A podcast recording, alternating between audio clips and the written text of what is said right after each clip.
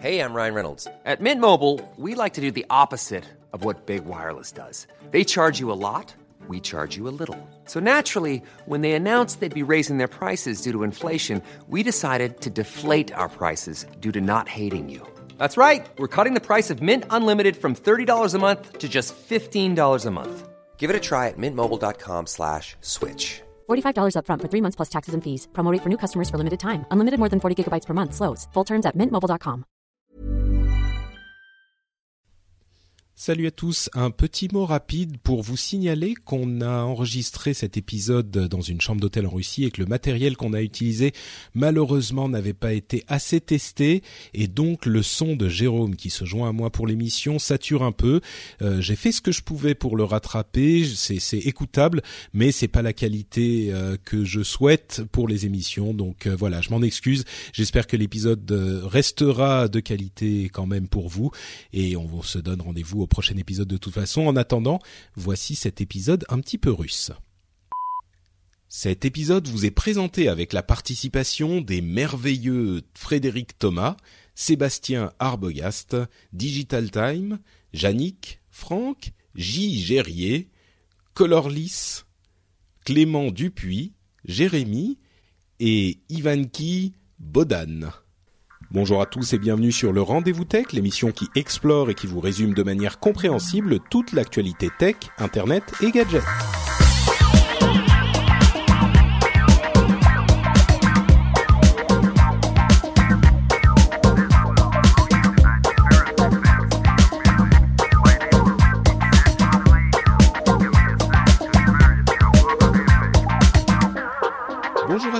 Bienvenue sur ce rendez-vous tech euh, un petit peu spécial. Le rendez-vous tech, vous le savez, c'est l'émission bimensuelle où on vous détaille toute l'actualité tech, internet et gadgets.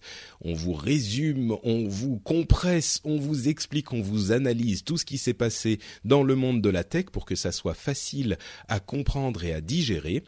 Et je disais que c'est un épisode un petit peu spécial parce que, euh, d'abord je me présente peut-être pour ceux qui me connaissent pas, Patrick Béja, euh, je suis votre animateur et votre employé pour les Patreons qui décident de payer pour l'émission. Euh, et là, en l'occurrence, euh, je suis avec mon camarade Jérôme Kainborg, qui n'est pas à un immense Skype de distance, mais qui est dans la même chambre que moi puisque nous sommes tous les deux Mon en... Dieu Je suis dans la même chambre que toi, Patrick, ma voix frémit d'émotion. Nous sommes effectivement euh, tous les deux en voyage ensemble à Saint-Pétersbourg en Russie et pas Saint-Pétersbourg en, en- aux États-Unis, hein, parce qu'il y en a un aussi. Euh, et On, on- on est venu quand même avec nos chers et tendres, hein, qu'on croit pas qu'on prend des vacances ensemble, Patrick, et qu'on est dans la même chambre d'hôtel. hein. Je, je voudrais dissiper tout malentendu.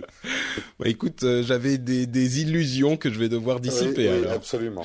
Bon, euh, les plus anciens auditeurs parmi vous se souviendront que le rendez-vous tech, ça a été jusqu'à maintenant qu'il pleuve, qu'il neige, qu'il vente ou que je sois en voyage en Russie. Euh, certains, à mon, euh, en voyant mes photos de Saint-Pétersbourg, se sont souvenus de l'épisode que nous avions enregistré, enfin que j'avais enregistré tout seul euh, dans l'aéroport de Moscou. Et effectivement, j'essaye autant que possible de ne jamais vous abandonner, de toujours enregistrer les épisodes du rendez-vous tech quand c'est prévu. En l'occurrence, ça a voulu dire que entre les visites de l'Ermitage, euh, du du palais de Peterhof euh, et de toutes les autres attractions touristiques euh, qu'on peut trouver à Saint-Pétersbourg, on a préparé très assidûment euh, les, actualités et on va vous parler aujourd'hui bien sûr de Google I.O., la conférence pour développeurs de Google qui s'est tenue il y a quelques jours, euh, principalement, donc ça va être notre sujet principal. On va aussi vous parler de petites choses qui se passent chez la concurrence de Google et de tout plein de news et rumeurs évidemment. On a un vrai épisode du rendez-vous tech. Et hum, Quelques, que, quelques commentaires à faire avant qu'on se lance, Jérôme? Bah écoute, non, que tu m'as appelé Caramad, euh, Caramad, euh, On sent qu'il y a eu un petit peu de vodka qui est passé. voilà, nous avons euh, intensément préparé le rendez-vous tech à coup de shot de vodka et que euh, camarade est, est bien. En tout cas, c'est des très belles vacances en Russie et euh, je suis très content de prendre un petit peu de temps pour faire le rendez-vous tech avec toi, Patrick. Pour tous ceux qui ne sont pas en vacances, hein, que nous, nous apportions un petit peu de la fraîcheur de nos vacances. Exactement. Surtout qu'on a un temps fantastique et je suis même bronzé en Russie. C'est c'est assez jamais fou. cru. bon bah écoute, ceux qui sont bronzés, c'est ceux qui étaient à la conférence Google I.O. euh, d'il y a quelques jours. Je vais d'ailleurs euh, remercier tout de suite euh, Thomas Ezan qui était présent là-bas et qui nous a envoyé un petit enregistrement dont je passerai un, petit extrait euh, dans l'émission, qui nous a fait un rapport de ce qui s'est passé à la, conférence. Donc merci beaucoup à lui qui nous a donné ses impressions de là-bas. Et donc, c'était une conférence assez intéressante et j'ai retenu, il y a énormément de choses euh, qui ont été annoncées, dont les, les développeurs de chez Google ont discuté. Je pense qu'il y avait moins de choses hyper impressionnantes là-bas que les années précédentes, mais il y avait quand même des choses à retenir. Euh, on, donc on peut pas parler de tout. Hein. Je crois qu'il est évident qu'on va pas pouvoir euh, discuter de tout ce qui a été annoncé. Donc si vous voulez vraiment plonger dans les moindres détails de la conférence, euh, vous aurez de quoi vous alimenter sur le net. Mais nous, on va surtout vous parler des euh, 4-5 éléments qui nous ont marqués. Euh, et il y a évidemment parmi ceux-là l'annonce de d'Android M, qui est la prochaine version d'Android. Mais à mon sens, c'était pas la chose la plus intéressante. Donc, on va pas commencer par ça. Bah, Ouais. disons que c'est- vraiment une conférence de développeurs, donc c'est vrai que nous qui ne sommes pas développeurs, il y a des choses. Android M, c'est très important pour les développeurs dans, dans l'état où c'est actuellement, Euh, mais nous, on voit plutôt les choses côté user euh, pour pour ceux qui écoutent le rendez-vous tech. J'irais même jusqu'à dire que euh, même pour les utilisateurs finaux, on constate une fois de plus que cette tendance dont on parle depuis euh, quelques années déjà euh, se confirme, c'est-à-dire que les, systèmes d'exploitation de téléphones mobiles sont matures et en fait tous les développeurs passent vraiment beaucoup plus de temps à, enfin les développeurs d'OS, hein, donc d'Android, d'iOS et même de, de Windows Phone, euh, passent beaucoup plus de temps finalement à mettre à jour leurs euh, OS avec des fonctionnalités qui existaient chez la concurrence depuis parfois un moment. Euh, et c'est le cas pour euh, Google avec Android M, et c'est le cas aussi, on va en parler un petit peu, euh, pour les rumeurs, pour Apple avec iOS. Chacun en fait semble faire l- les, leurs euh, mises à jour d'OS de cette année avec une grosse partie de stabilisation d'une part des OS et d'ajout de fonctionnalités qui existaient chez les, chez les autres avant. Donc, on va y revenir pour Android M, mais euh, ce qui a été un petit peu plus marquant, à mon sens, euh, il y a deux choses qui m'ont vraiment, euh, je dirais, marqué et enthousiasmé dans cette conférence Google I.O. Euh, mais avant d'y venir, je vais dire quand même une chose intéressante, c'est qu'il y a aujourd'hui un milliard d'utilisateurs actifs de euh, Google euh, Android, enfin d'Android. Un milliard d'utilisateurs actifs, c'est évidemment énorme. Euh, ça veut dire que c'est pas le nombre de téléphones ou d'appareils vendus euh, qui sont peut-être plus utilisés aujourd'hui, mais bien un milliard d'utilisateurs tous les jours.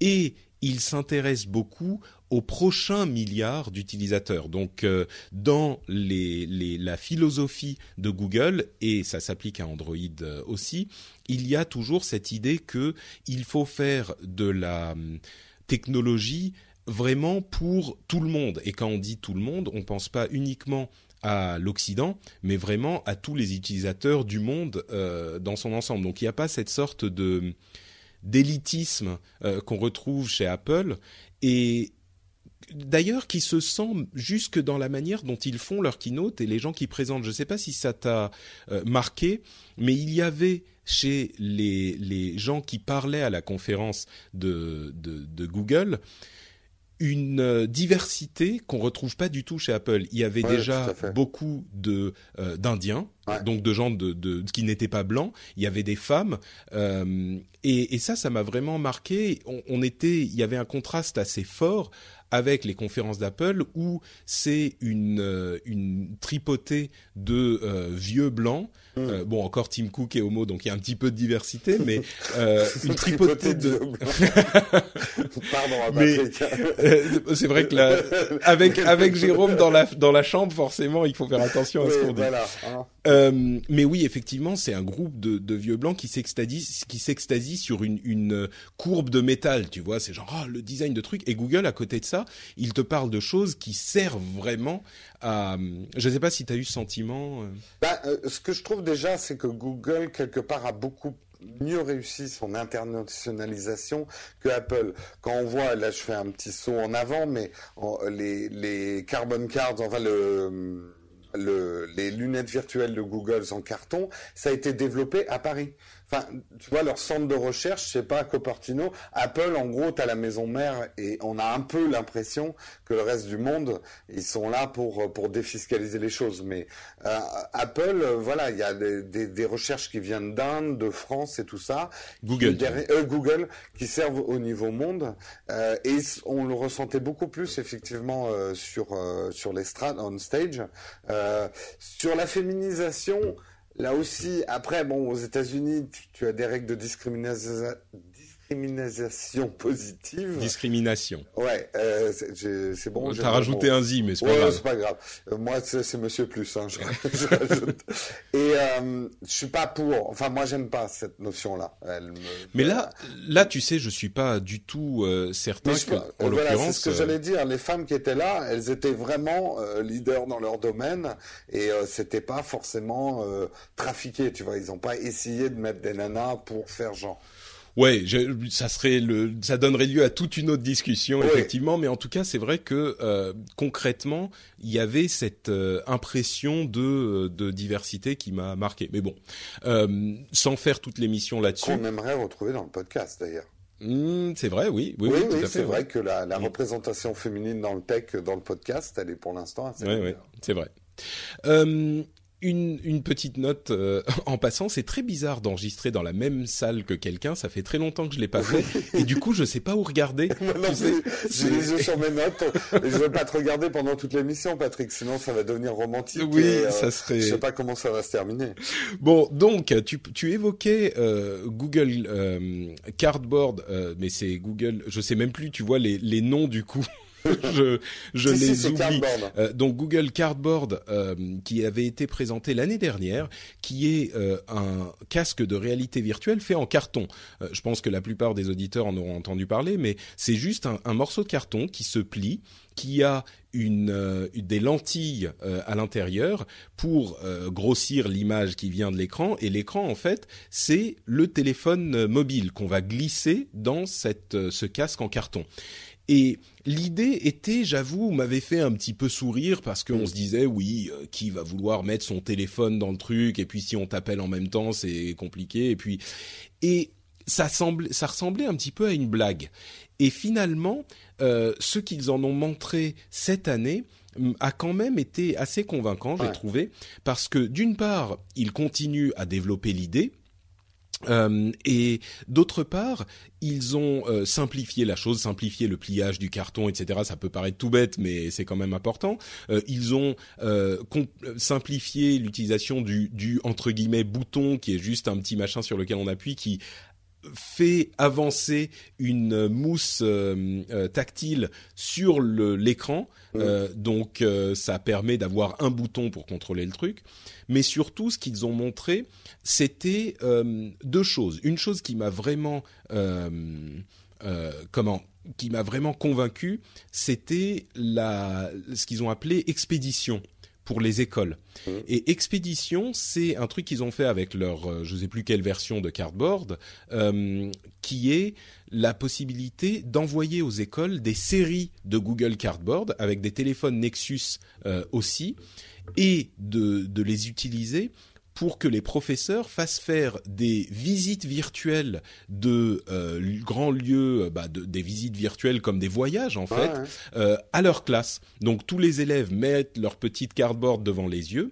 Le professeur a une tablette qui contrôle l'expérience de tous les élèves et il dit bon bah maintenant on va aller à la muraille de Chine. Il appuie sur sa tablette et tout à coup, tous les enfants, en fait, sont euh, virtuellement transportés à la muraille de Chine. Et c'est assez magique parce qu'on voit tous ces enfants qui euh, ont les yeux, alors euh, l'image un petit peu ridicule de tout le monde qui regarde dans le vide, dans des endroits différents avec leurs lunettes de réalité virtuelle, mais ils sont tous là-bas et ils sont tous en train de faire Waouh, c'est incroyable. Oh, mais là on est en Chine, on est en Chine, tu vois, il y a une citation. Euh, c'est très enthousiasmant. Alors tu vas toujours avoir des gens qui vont te dire oui, mais rien ne vaut la vraie expérience. Ouais, bah va envoyer une classe en Chine. Euh, enfin voilà, euh, on, on, pourra pas. Je pense que c'est très surtout mm. surtout que les cardboards étant relativement bon marché hein, pour ce que c'est, on peut l'envoyer à des classes peut-être moins fortunées, c'est-à-dire que ça va coûter beaucoup moins cher un cardboard pour aller partout en, avec le téléphone pour aller partout dans le monde entre guillemets que qu'un voyage. Euh, d'autant plus que euh, Google a mis à disposition les plans pour fabriquer même soi-même son cardboard. Donc eux, c'est pas du tout un business pour eux le cardboard. C'est tout ce qu'il y a derrière. Oui, tout ce qu'il y a derrière. Le carton, je veux dire, n'est pas un business pour eux. Euh, mais qu'on adopte ce genre de casque très simplifié. Euh, et, et, a un potentiel énorme. Et moi, j'y pensais, euh, notamment pour apprendre l'histoire pas qu'aux enfants d'ailleurs. Euh, je ne sais pas si tu as déjà fait une visite virtuelle d'un temple romain ou d'un truc comme ça. Euh, ça, ajoute un vrai plus. C'est vrai que de voir des ruines, c'est intéressant, mais de pouvoir se balader dans des environnements qui n'existent plus, euh, c'est un vrai progrès en termes de connaissances et de, réaliser comment étaient les choses en fait il y a en fait une manière de bien comprendre la réalité virtuelle. la manière dont je le décris parfois, c'est que la numérisation euh, de notre monde permet de euh, faire passer par des ordinateurs des choses qui n'étaient pas euh, possibles de faire passer par l'ordinateur avant. Alors pour le texte, c'était le cas depuis longtemps. Pour la musique, c'est arrivé avec les MP3. Ça a en fait numérisé, dématérialisé la musique. Euh, pareil avec les vidéos. Et là, vraiment, ce dont on se rend compte, c'est que la réalité virtuelle permet d'une certaine manière de numériser notre présence pas nous-mêmes, mais notre présence. Donc on peut être présent euh, d'une manière, d'une manière ailleurs ou à un autre moment, parce que tu le dis, ça peut servir pour l'histoire. Euh. Donc il y a effectivement cet enthousiasme, cette excitation qu'on voit avec, qui est cousine de la réalité virtuelle en général, mhm. mais euh, qui est très présente avec Cardboard parce que les possibilités sont euh, beaucoup plus grandes pour le, le, monde réel en fait et pour tout le monde dans, dans, dans l'idée d'un monde globalisé. Euh, donc la nouvelle version de Cardboard permet Cardboard permet aussi Cardboard euh, permet aussi donc d'utiliser des téléphones plus grands et notamment euh, les téléphones euh, ils ont fait un petit clin d'œil à, iPhone à l'iPhone 6 Plus. Et oui, enfin la Nexus 6 euh, c'est même taille hein. Oui mais des téléphones Android il y en avait aussi des grands avant. euh, c'est l'arrivée de. Euh, il, y a euh, pour le SDK, pour les outils de développement, un, un support d'iOS. et ils ont aussi initié un partenariat avec GoPro pour un truc qui s'appelle. Enfin, c'est un système ouvert qui s'appelle Jump un système ouvert. Disons que ils ont annoncé ce système pour faciliter la réalisation de contenu mm. euh, pour la réalité virtuelle. virtuelle. Ça s'appelle Jump et c'est un écosystème complet qui inclut euh, un, un, des, des, des plans pour un assemblage de caméras qui vont permettre de filmer le contenu. En fait, c'est là qu'intervient le partenariat avec GoPro, qui, euh, pose 16 caméras GoPro les unes à côté des autres, euh, qui vont en fait pouvoir se déplacer dans l'espace et créer des vidéos pour la réalité virtuelle. Euh, il y a un assembleur euh, logiciel qui va permettre d'assembler les images récupérées et qui vont créer en fait tous les points de vue stéréoscopiques. Mhm. Euh, à partir de ces 16 flux euh, vidéo. Et c'est assez impressionnant, ils permettent en fait de, de, créer des milliers de points de vue euh, de cette manière. Donc on peut imaginer, ça sera peut-être un petit peu sur rail parce que on a un point de vue qui va se déplacer, et mais, mais, on pourra regarder en réalité virtuelle tout autour, donc en stéréoscopie. Euh, et il y a enfin la partie du euh, lecteur pour ces pour ces vidéos, parce qu'il faut évidemment un lecteur spécialisé, et ils utilisent en l'occurrence YouTube. Donc euh, voilà, c'est quand même euh, hyper simple. Ça sera disponible euh, pour l'assemblage de caméras. Ils auront les plans et les infos cet été. il faut quand même quelques milliers d'ordinateurs, de, de, serveurs pour faire fonctionner l'assemblage logiciel. Donc c'est pas hyper simple non plus. Ça sera pas utilisable pour tout le monde, au moins au début. Euh, mais ce qu'il disait, c'est que s'ils mettent suffisamment de serveurs derrière, ils peuvent même le faire en temps réel. Donc on mm. peut imaginer que ce genre de caméra soit utilisé pour filmer des événements en live à terme. Hein. Ça ne sera pas tout de suite, mais euh, donc c'est quelque chose d'assez excitant parce que ça va ça, ça a créé euh, chez Google aussi en fait un écosystème pour la réalité virtuelle et on sent que c'est une tendance dans la tech qui est euh, maintenant qui va dans les dans l'année prochaine et les deux prochaines années euh, se manifester partout. Tout le monde chasse ce, ce, ce rêve quoi. Alors c'est pas c'est pas révolutionnaire dans le sens où les systèmes de caméras à 360 avec plusieurs caméras existaient déjà, mais les prix étaient euh, faramineux. Il y avait que Disney qui pouvait se permettre de filmer à 360 pour une attraction euh, et ce genre de choses. Là, d'avoir utilisé, de faire un partenariat avec GoPro, bon, vous multipliez 400 dollars qui est le prix d'une GoPro par 16, comprendrez quand même que le truc va pas être grand public tout de suite, mais pour de la réalisation semi-pro, c'est déjà des choses envisageables. Et je lisais ce matin, GoPro a annoncé un modèle qui ne sera pas Jump, mais un modèle qui sera quand même en stéréoscopie avec 6 GoPro. Donc là, c'est plus dans les 1000-1200 euros. Euh, ça sera peut-être quelque chose d'envisageable et de sympa pour euh, voilà euh, vous-même faire votre présence virtuelle sur sur des systèmes comme YouTube. Oui, je l'avais euh, noté effectivement. Il était dans les notes un petit peu plus tard. Ah. Euh, et il y a un drone aussi. Ils sont en train de ah travailler sur un drone qui serait disponible euh, dans le, le, le la deuxième moitié 2016. Donc c'est pas pour tout de suite, mais effectivement, si on couple les deux, ça peut devenir très excitant. Et je je mettrai un petit bémol à ce que tu disais par rapport au film en 360 degrés parce que cela ne faisait pas la stéréoscopie qui est vital pour la pour la, la réalité virtuelle. Oui, oui, c'est vrai. Euh, il faut pas oublier que là, c'est pas juste euh, qu'on se balade avec, euh, on peut tourner la tête, mais on voit en, en, stéréoscopie, en, 3D. Voilà. Donc effectivement, Cardboard, je m'y attendais pas, mais c'était assez excitant. Euh, une autre chose qui était, qui est vraiment euh, ressortie de la conférence et dont évidemment tout le monde parle, euh, c'est un composant de Google, de, Android M, donc la prochaine version, mais que j'ai voulu sortir de la de Android M lui-même parce qu'il est vraiment important et différent. C'est Google Now on Tap. Alors on tap, ça veut dire euh, à, sur au robinet quoi. Le tap c'est le robinet, donc on peut ouvrir quand on veut le robinet pour se servir. Et Google Now on tap, c'est l'idée qu'on peut utiliser Google Now quand on veut. Alors comment ça fonctionne? C'est quelque chose de d'hyper malin.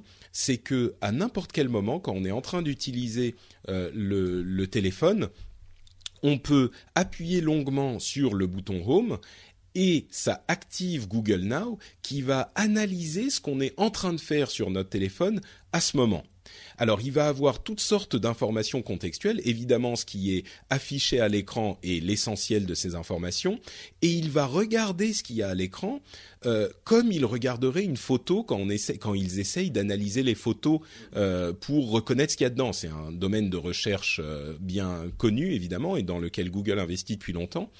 Euh, et là, donc, il va pouvoir savoir euh, ce que vous êtes en train de faire, et donc, soit quand vous lui posez une question, soit euh, simplement en vous créant des cartes Google Now contextuelles, il va pouvoir vous amener des informations hyper intéressantes. Je vais donner deux exemples dont ils dont ils ont parlé. Le premier, c'est celui de la une personne qui envoie un message à sa femme ou à son mari, euh, et Jérôme reçoit des messages justement. Pardon, j'avais pas coupé mon son, c'est pas très pro ça. euh, les, les, le message dirait par exemple euh, ah bah j'ai oublié d'aller chercher euh, le, le, pain euh, et au fait ce soir on va voir Mad Max au cinéma. Euh, ça, c'est les messages que j'envoie à Jérôme euh, quand, Marion n'est pas là. Euh, si tu appuies sur Google Now on Tap, ça va te créer deux petites cartes que tu peux activer ou pas. Un n'oubliez pas un rappel pour se souvenir d'aller chercher le pain et l'autre des informations supplémentaires sur le film Mad Max. Et, et, donc là, ça se fait en analysant les messages qui étaient affichés à l'écran quand tu as appuyé sur le truc. Mm. L'autre exemple, c'est euh, quelqu'un qui est en train d'écouter de la musique. Il prenait l'exemple de Skrillex. Euh, quand tu écoutes donc euh, un morceau de Skrillex, tu appuies sur Google Now on Tap, tu appuies longtemps et tu dis, euh, ou alors tu peux le faire même avec OK Google, hein, par exemple, en, en, même en touchant pas à ton téléphone, tu parles et tu dis, euh, c'est quoi son vrai nom, sans mentionner que c'est Euh, Skrillex ou ce machin. Tu dis, et c'est quoi son vrai nom? Et là, ça va te, ça comprend que tu es en train d'écouter un morceau de Skrillex, ça, ça sait de quoi il s'agit et ça va dire son vrai nom et ta machin, machin, machin.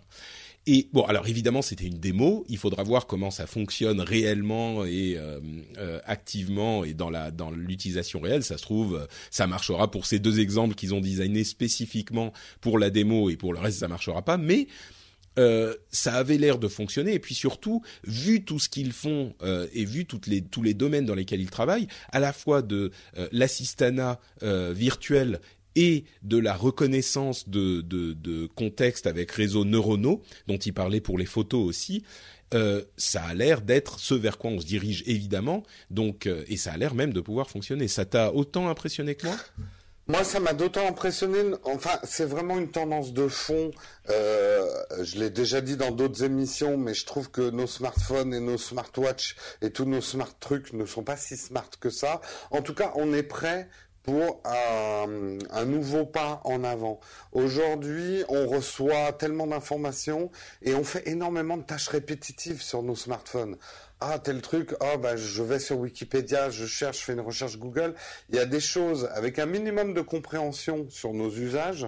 On pourrait rendre nos téléphones, nos watches et tous nos smart trucs beaucoup plus intelligents.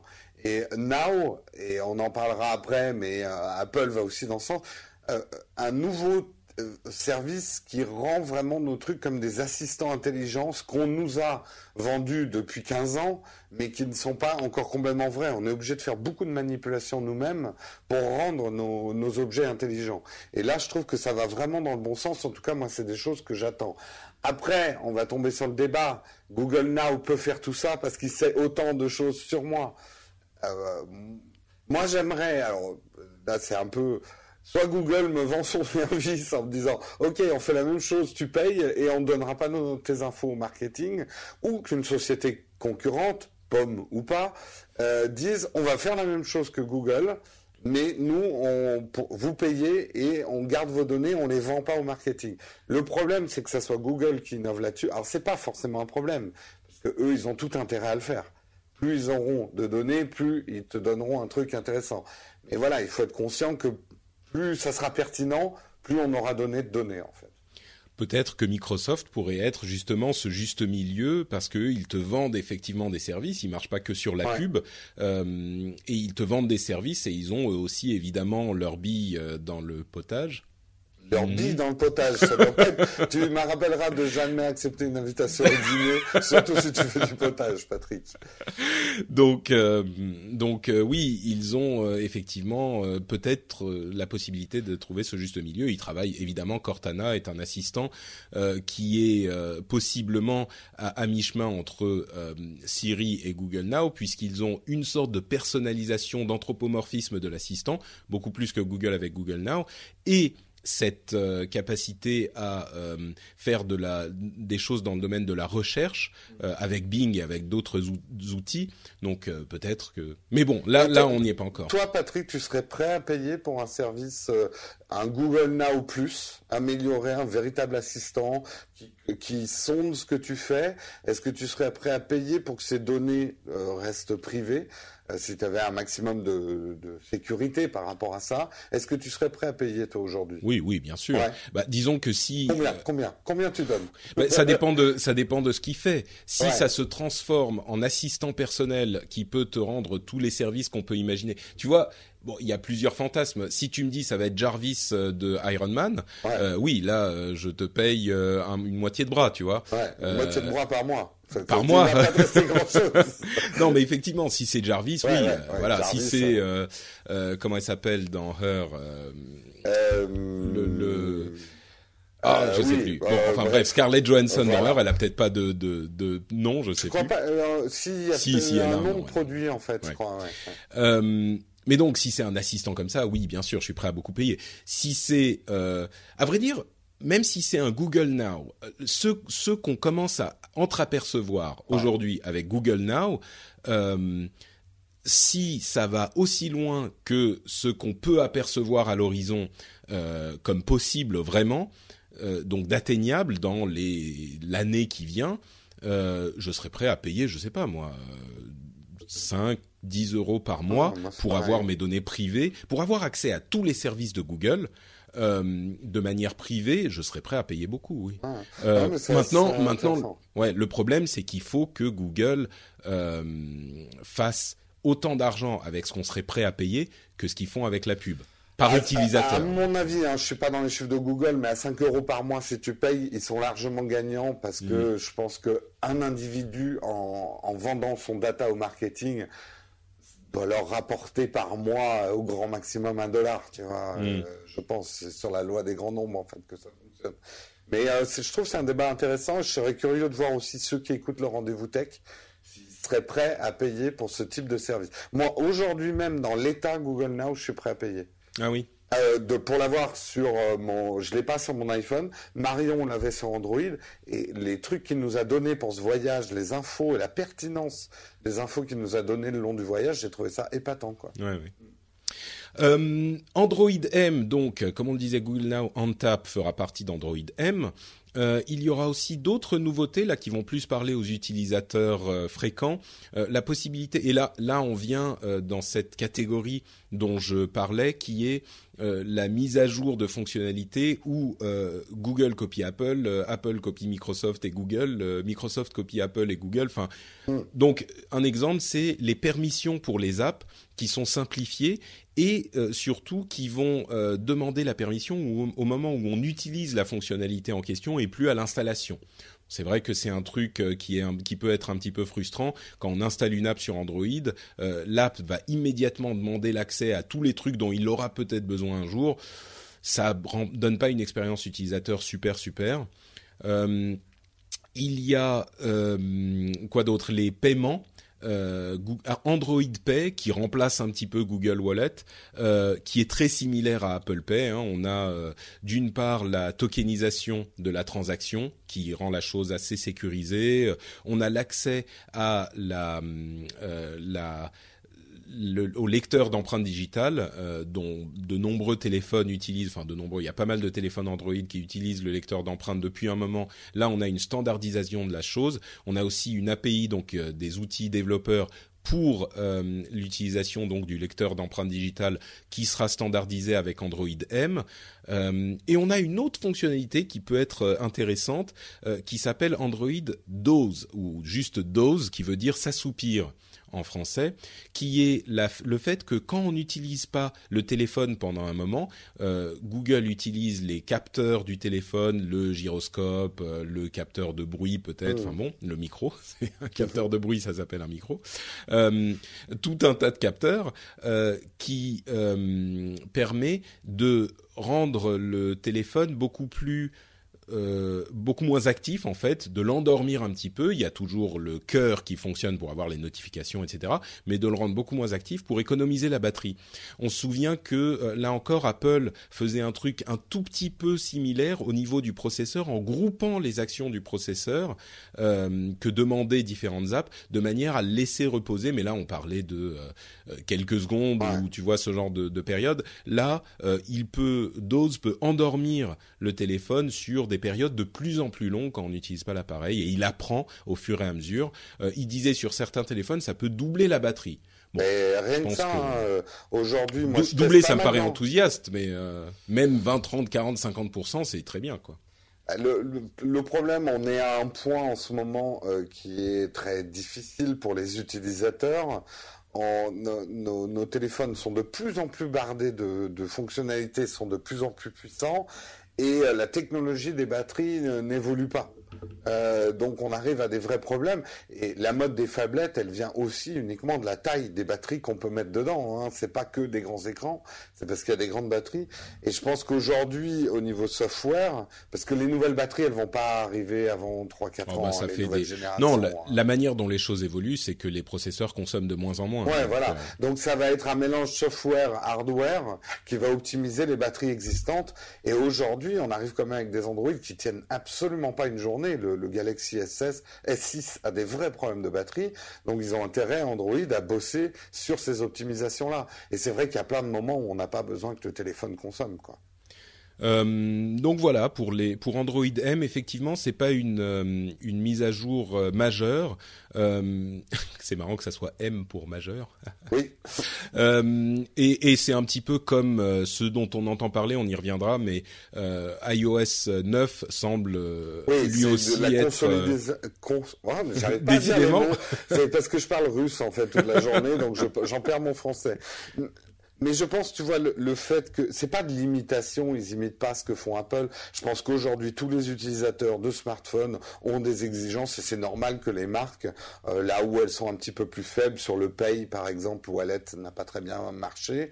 Donc c'est normal que Google rattrape un petit peu son retard ou ce genre de Bah, choses, quoi. Moi, moi, je crois qu'il y a de l'imitation euh, des, des deux côtés et que c'est sain justement. Oui, oui. Les, les, les différents acteurs euh, trouvent des solutions un petit peu plus élégantes aux problèmes qui se posent à tout le monde, et du coup, forcément, euh, les autres euh, vont chercher un petit peu. On voit en l'occurrence des choses comme euh, les permissions d'app ou Android Pay qui clairement ressemblent beaucoup à la manière dont Apple a résolu ses problèmes. On va voir un petit peu plus tard, effectivement, dans, l'émission, que une des grosses forces d'Android, qui est Google Now, semble être sur les, tablettes, enfin les tablettes, je veux dire, dans les cahiers d'Apple, comme il faut qu'on copie ce truc Oui, tout il de suite. il y a fasse les- Google Now, quoi. Voilà, c'est ça. Et Il y a les cartes, il y a le les. Tout à fait. Il y a ouais. que les fanboys qui vont pleurer, mais pour le- les, les consommateurs, Oui, je crois que les, bien. les, les fanboys, euh, généralement, la réaction, c'est ah bah ça, on l'a depuis des Oui, oui, années, voilà, voilà. voilà. Mais, On s'en mais fout. bon, bah non, on s'en fout parce qu'il y a effectivement une, euh, une des forces très claires chez chaque acteur. On n'est Mm. plus du tout à- au tout début des smartphones euh, où on pouvait dire tel ou tel acteur. Bon, clairement, je pense qu'Apple a, a, a créé ce nouveau marché des smartphones et ils ont eu pendant quelques années une avance, euh, je pense claire. Les, les, je pense que la plupart des des, des euh, fans d'Android de l'époque reconnaissent aujourd'hui que bon, les toutes premières versions d'Android étaient effectivement avaient des gros soucis quoi. Mais aujourd'hui, depuis même euh, plusieurs années, on n'est plus à ce niveau-là. On Ah a oui, des, oui, oui, loin des, de là, des non. forces chez chacun Ouais. Euh, et, et voilà et, et ils se copient et c'est normal. Donc euh, Bon, il n'y avait pas que Android dans Google I.O. Ils ont aussi parlé de euh, Google Photos, qui était, qui, on, av- on entendait des rumeurs sur le sujet depuis un, un bon moment. Et aujourd'hui, il est lancé, disponible sur iOS, sur Android, toujours en, euh, Google, à vrai dire, un petit peu plus même que pendant une période euh, un peu plus froide entre Apple et Google, euh, on a l'impression qu'ils sont depuis quelques mois ou un an en train de revenir à une idée de bon bah tous nos services autant que possible, on les rend à disposition des utilisateurs euh, euh, iOS aussi, euh, d'une manière évidemment dont Apple qui est beaucoup plus fermé n'approche pas les choses, mais donc en l'occurrence, Google Photos est disponible sur le web, sur Android, sur iOS, et c'est un service qui vous permet de conserver, trier et organiser vos photos de manière euh, assez impressionnante. Non seulement il vous permet de d'uploader toutes vos photos de manière gratuite et illimitée et vos vidéos aussi. Euh, je suis sûr que tu auras des choses à dire sur Ouais. ce sujet. Euh, mais en plus, il vous permet d'y accéder grâce à cette reconnaissance euh, visuelle qu'ils ont développée au cours des dernières années, qui est devenue assez impressionnante, euh, et, et les réseaux neuronaux dont ils ont beaucoup parlé, qui, fait qui font différentes couches de reconnaissance. euh, ils ont donc euh, mentionné le fait que enfin mentionné, ils ont, il, y a la possibilité avec Google Photos de euh, taper des, Déjà, il organise vos photos de manière intelligente avec des visages, des thèmes, des lieux, des euh, et, on peut ensuite faire des recherches sur, par exemple, je veux des photos de chiens. Enfin voilà, ou le hmm. chien et il va vous sortir toutes les photos de chiens. Il les reconnaît déjà, il sait que c'est des chiens. Je veux euh, des photos de ma nièce à, je sais pas, à Disneyland euh, ah, ressemble vraiment à un chien. C'est des choses qui peuvent arriver. Euh, ils sont pas infaillibles, mais. Euh... Donc euh, c'est un service qui a l'air quand même assez intéressant, non? Bah, de, de, Moi déjà à l'époque où euh, Google Photos était sous Google Plus, je trouvais qu'ils avaient une approche très intelligente, notamment Google a bien mieux compris qu'Apple Aujourd'hui, on a un vrai problème avec les photos et tous les utilisateurs. On prend plus de photos que 10 journalistes du National Geographic lâchés dans le dans le Grand Canyon quand on va à la kermesse du village à côté. On prend trop de photos, on se retrouve avec des tris à faire et du coup on a la flemme. Du coup, on se retrouve avec des photothèques immenses dont on ne sait pas quoi faire. Et euh, Google a beaucoup plus innové qu'Apple dans je vais te faire un album automatique, je te le propose, regarde si ça te va. Tiens, ce filtre-là, il irait bien sur cette photo, je te propose ça. Et euh, c'était vachement agréable à utiliser. Après, le gros problème, c'est que c'était lié à Google ⁇ et c'était un peu bâtard pour mettre tes photos dessus. Là, le fait qu'ils aient sorti le service, que tu puisses mettre des, des photos de plein d'appareils photos différents, parce que c'est la réalité aujourd'hui aussi. On prend des photos avec son smartphone, son réflexe, euh, plein de photos différentes. Il y avait entre parenthèses euh, énormément de gens. Euh, j'ai été assez surpris, mais les touristes ici à Saint-Pétersbourg qui prenaient des photos avec leur tablette et on s'en moque souvent. Et, mais c'est une réalité. C'est une réalité. Et, moi, je vois beaucoup de gens avec un réflexe, mais ils ont leur smartphone sur une perche selfie pour se faire des selfies en même temps que de belles photos avec leur réflexe. Et c'est ça. Aujourd'hui, on a besoin de documenter ses vacances. Après, c'est un autre débat de trouver ça débile ou pas, mais c'est un fait. Et donc, on a des photothèques. Moi, je sais que j'ai des photothèques énormes à gérer. Euh, alors, Google Photo, dans l'état où il est, n'est pas encore la panacée. Parce que, alors, ils, introduisent un truc révolutionnaire, c'est gratuit. Donc, quelle que soit la taille de ta photothèque, ça c'est génial. Mais attention, il y a des limitations techniques. Euh, la taille des photos, c'est 16, euh, mégapixels. Or, la plupart des appareils photo aujourd'hui et même des smartphones commencent à shooter en RAW et avec beaucoup plus de mégapixels. Donc, c'est un problème pour ceux qui ont un réflexe et tout ça. Et la vidéo est limitée à 1080p, mais pour de la vidéo de vacances, c'est largement suffisant. Donc, très bon service pour les je précise, de vacances. Je précise qu'il euh, compresse en fait. Oui, il compresse. Avec une limite de 16 mégapixels. Euh, donc, même si tu as des photos plus grosses, c'est pas qu'elles n'apparaîtront pas, c'est qu'elles elles seront, compressées mais ton RAW, par exemple, les fichiers RAW, qui sont tes fichiers bruts de photos, tu ne pourras pas les mettre. Moi, je vais l'utiliser par contre, parce que photo de chez Apple n'est pas encore au point. Je le trouve plus évolué sur le truc, mais c'est sur certains trucs, mais c'est une catastrophe au niveau d'autres.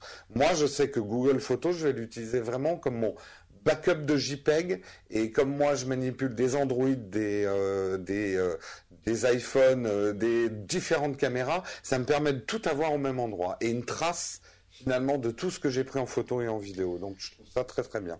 C'est, je pense, l'idée. Hein. Euh, ils, ils, ont en fait, euh, moi j'ai, utilisé euh, Apple Photos justement parce que je suis à la recherche depuis des années, comme mm. beaucoup d'entre vous, de, beaucoup de, du, du, des utilisateurs de, bah, de tout, hein, d'informatique, j'allais dire, mais tout le monde je suis à la recherche d'un service de photo ultime qui me permettrait d'avoir toutes mes photos à un endroit simplement, euh, facilement, etc.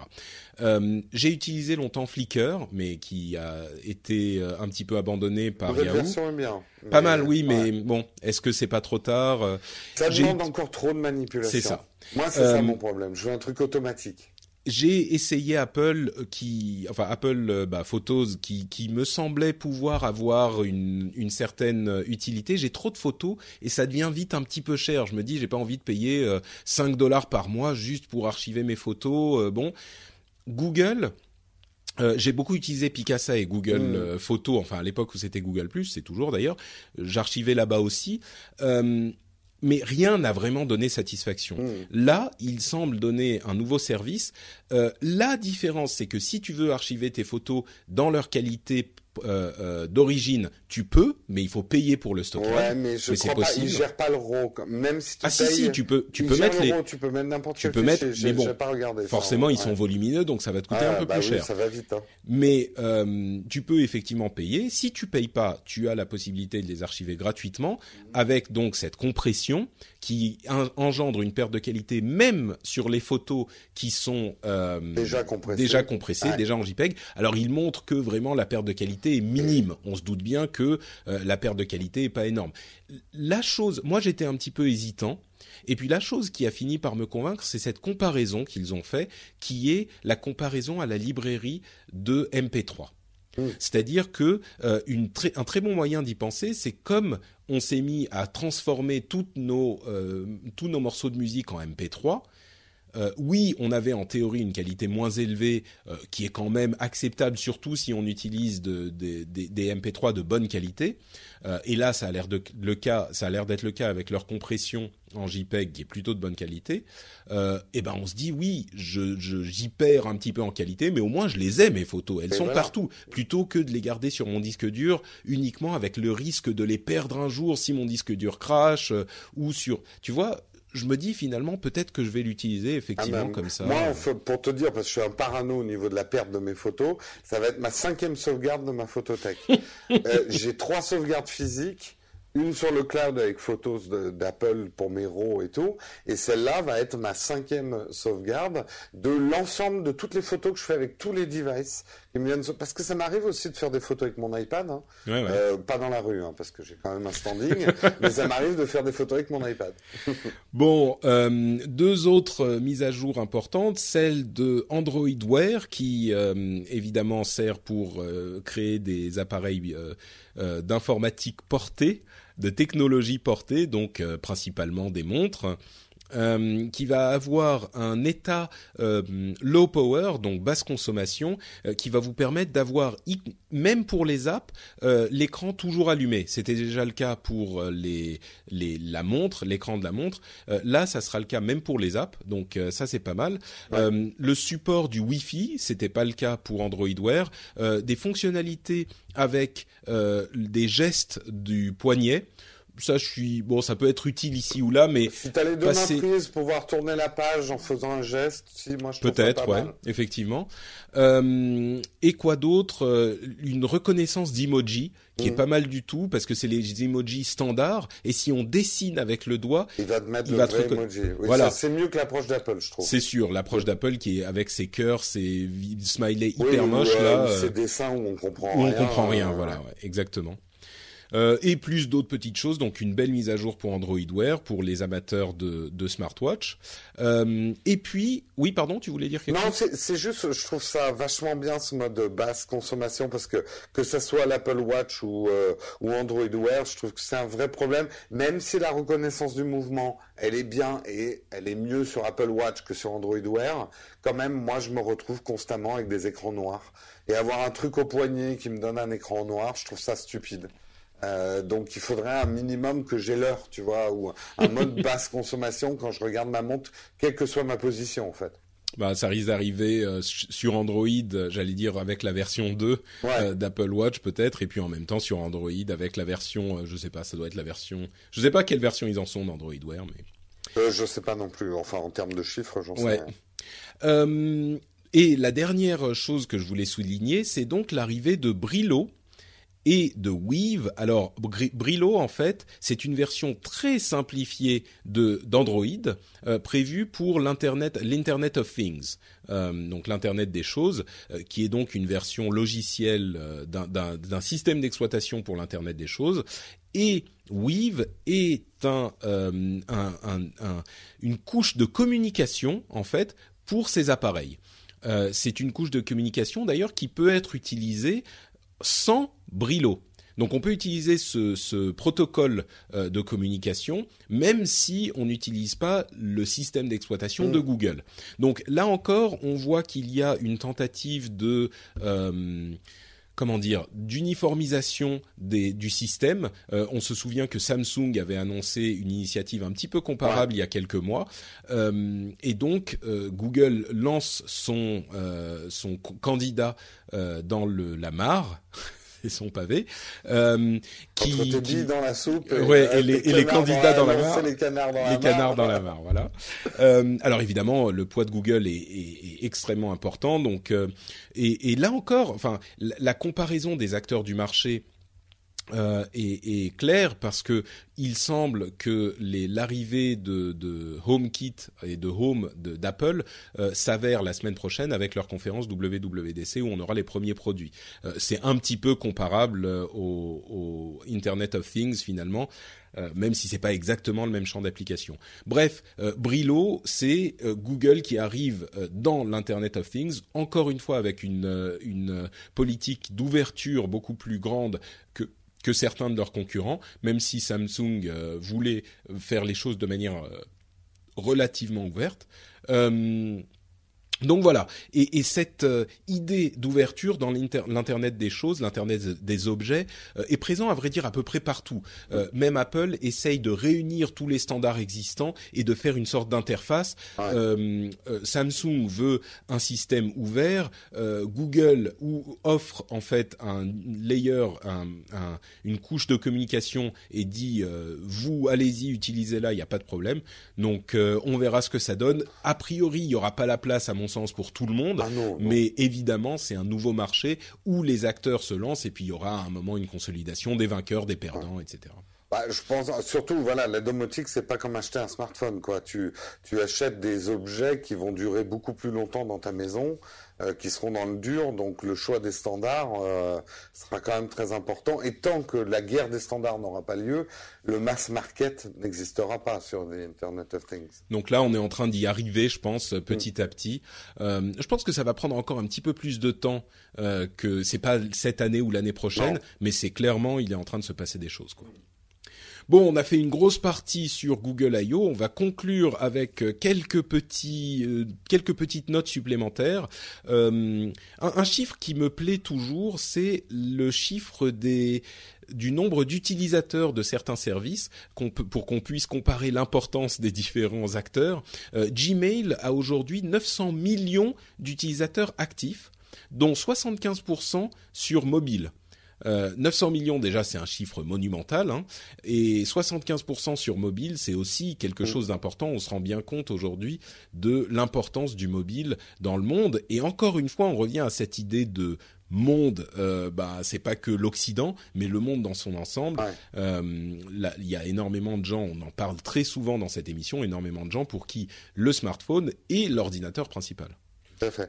Ils ont dépassé maintenant, euh, parce que Gmail était toujours en dessous de, de Yahoo, je crois, en termes de, oh, je pense de nombre que... de mails. Ouais, là, ils ont dû dépasser. Je pense qu'ils ont dépassé. J'ai pas les chiffres de Yahoo, mais mm. je pense que maintenant, euh, mais je je sais pas. À mon avis, à mon avis, Yahoo, à, mon avis, Yahoo et oui, c'est ça. Euh, un autre projet intéressant à évoquer très rapidement, c'est le projet Jacquard. Euh, on a souvent parlé de, de l'internet, euh, enfin des, des, vêtements intelligents qui étaient une sorte de marotte un petit peu ridicule, où on disait ah notre jaquette, notre veste, notre chemise va être intelligente et on a des fibres intelligentes et on n'a jamais vraiment vu l'application. Là, il s'agit en fait d'intégrer des fibres conductives aux vêtements de manière à pouvoir euh, les utiliser comme un, un, écran tactile en fait. Ouais.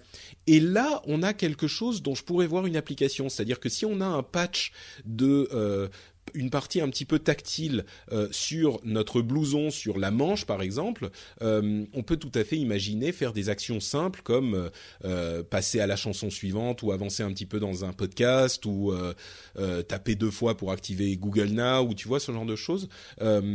ça, c'est une application qui pourrait être intéressante ce qui est très important, c'est qu'ils développent un truc vraiment pas cher parce qu'on change de vêtements a priori quand même tous les jours. Donc moi, tous ces fantasmes du blouson batterie ou de la chemise euh, avec des lumières, des écrans, de couleur, oui, oui. tu dis oui, mais enfin euh, le, le, soir, a priori, je l'enlève et je la lave la chemise. Donc s'il faut que j'achète euh, sept fois le device pour avoir, donc tu vois, là, ça pourra prendre quand ça sera des bandes qu'on intègre à tous les vêtements qu'on a. Et là, ça sera quelque chose mmh. d'intéressant. Ouais la question de la connexion à l'appareil reste encore un petit peu problématique, mais. Oui, bon, écoute, on se prendra quelques cours, Jules, hein, il y aura une génération à sacrifier. C'est pour le bien de la science. Bon, d'autres petites choses, un service de test automatisé dans le cloud pour que les développeurs d'applications puissent tester euh, leurs applications virtuellement sur les 20 appareils Android les plus populaires. Ça, c'est super bien. Ah, ça, euh, Marion, qui est la spécialiste, là, ça, c'est le genre d'annonce. C'est le truc qui lui parle. Euh, qui, qui, lui parle, ouais. Euh, un Google Store personnalisé. C'est vrai que les, les App Stores sont pas hyper bien conçus pour trouver les choses qu'on veut trouver. Euh, L'idée toute bête d'avoir un store personnalisé en fonction de ce qu'on a déjà utilisé, des recommandations d'amis par exemple, c'est tout bête et on se demande comment personne n'y a pensé avant, mais je trouve que c'est vraiment malin. Euh, quoi d'autre euh, le projet Tango donc qui permet d'avoir des tablettes qui vont mapper votre environnement en 3D en deux secondes euh, à, des, des, évolutions intéressantes. Euh, il y a Volt qui est un environnement euh, informatique sécurisé entier sur une carte micro SD. ça c'est marrant aussi. Des évolutions pour Android Auto, etc. Google Chromecast, plein de petites choses en plus. le grand absent par contre c'était Android TV, même pas mentionné une fois fois. Euh, ça, c'était un petit peu surprenant, mais bon, enfin moi qui n'y crois pas énormément, mm. c'est ça m'a pas beaucoup surpris, mais enfin quand même qu'ils en parlent pas une seule fois. Bah, moi, je trouve de toute façon d'avoir splitté euh, Chromecast et Apple TV dans la notion, je sais que c'est pas les mêmes objets, hein, et Android, TV, euh, ça m'avait déjà gêné. Euh, je trouve que Chromecast est un tel succès que euh, ça, ça, devient presque une marque en soi au sein de Google. Et peut-être qu'ils vont capitaliser en fait sur. Euh, c'est bien en tout cas qu'ils la mettent à jour là, la Chromecast. J'aimerais bien qu'ils sortent une version 2 de la Chromecast avec un Wi-Fi plus puissant parce qu'aujourd'hui elle est très limitée par son Wi-Fi en fait. Et à vrai dire, elle est. J'aimerais bien un truc un tout petit peu plus puissant aussi, mais au niveau processeur, je veux dire. Oui, oui. Bah aujourd'hui, de 1080p, tu le streams mal sur une Chromecast. Quoi. Ah oui. Ouais, ouais. Euh, et puis bon, il y a des trucs pour les jeux, par exemple, pour euh, faciliter le jeu sur Chromecast. Enfin, c'est vrai, c'est ça, Mais à la limite, euh, rêvons un peu une petite prise RJ45. Ça peut paraître débile, mais ça serait génial quand oh même non, sur la Wi-Fi Chromecast. suffit quand même. Mais, mais pas le Wi-Fi qu'ils ont mis dans la version mais tu actuelle. Mets un, tu mets un bon Wi-Fi. Ouais, on arrive à du 4K. 4K, tu le passes pas par même les meilleurs Wi-Fi. Hein. On a encore un ou deux ans avant que le 4K soit vraiment. Il y a du 4K. T'as une télé 4K Il y a, bah, euh, Marquis Brown, dont on parle souvent, qui est un YouTuber, il filme en 4K et là, il va s'acheter une caméra 8K. Bon, lui, c'est un fou, mais quand même. Non, mais c'est pas ça la question. La question, c'est est-ce que tu as une télévision 4K pour afficher les vidéos? Oui, d'accord. non, je regarde du. Moi, je regarde du 4K sur une télé. Euh... 720p HD ready.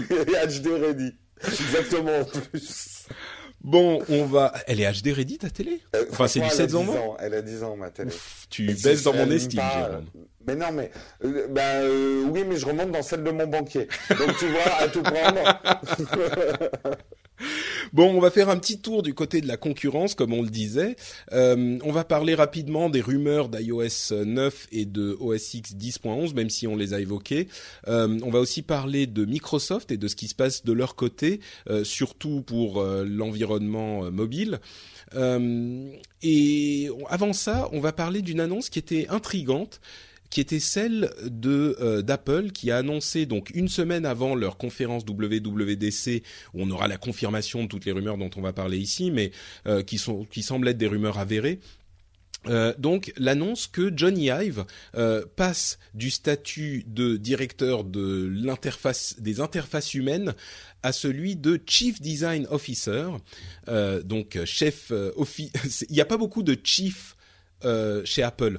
Il y a eu euh, Steve Jobs. Enfin, il y en a trois. Voilà, il y a eu Steve Jobs à l'époque et euh, Tim Cook aujourd'hui, et donc euh, Johnny Ive est le troisième. Mm, oui, parce que la celle de Burberry, elle c'est la deuxième chief, non? Ah, je crois pas qu'elle soit chief quoi que ce soit. Hein. Non, non, non. Okay, c'est des senior vice president en fait. Ouais, d'accord. Tu vois. Donc bref, le titre mis à part, même si c'est un petit peu important pour comprendre l'évolution de la l'organisation de la société, il livre ses, euh, ses, ses, euh, sa charge euh, de qu'il utilisait, enfin qu'il avait aujourd'hui pour le design jusqu'à aujourd'hui, a deux de ses lieutenants finalement.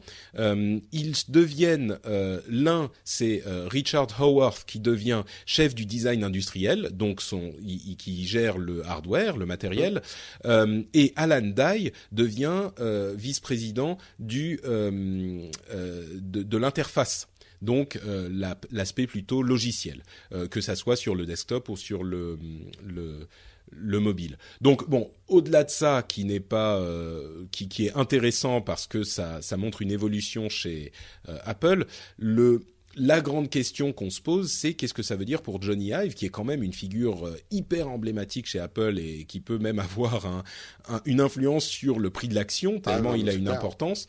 Euh, on se demande si ça veut dire qu'il aura plus le temps de s'occuper des trucs importants et de la vision d'Apple. Euh, c'est ce qu'ils évoquent. Hein, c'est peut-être quelque chose d'un petit peu marketing, le discours euh, PR qu'ils donnent. C'est genre bon, j'aurai le temps de m'occuper des trucs importants de la vision et plus uniquement de la du quotidien, du managing mm. euh, des équipes, ce qui est peut-être crédible. ou alors est-ce que ça veut dire que Johnny Ive est en train de préparer petit à petit une sortie euh, d'Apple. Ah, c'est vrai qu'il avait dit qu'il retournerait bien euh, en Angleterre, euh, mener une vie plus paisible. Moi, je pense que non. C'était une rumeur. Hein. Ouais, c'était une rumeur. Je pense que là, c'est vraiment, euh, c'est plus à lui à gérer les tickets resto. Je caricature, mais, euh, mais. Euh, je pense qu'en tant que senior vice président, il faisait pas les tickets resto. Pas. Ou alors c'était les tickets resto de ces super cadres, machin. Non, je pense que oui, évidemment, c'est enfin parce qu'il est plus tout jeune, hein, mine de rien, donc il faut prévoir sa fin de carrière, machin.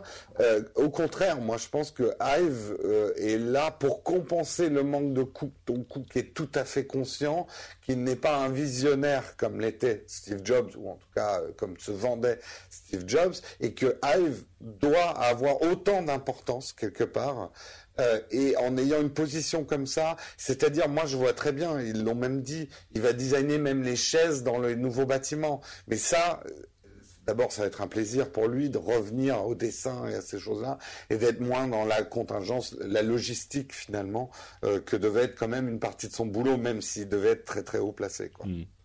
Effectivement, donc voilà, c'est quelque chose d'intéressant à noter.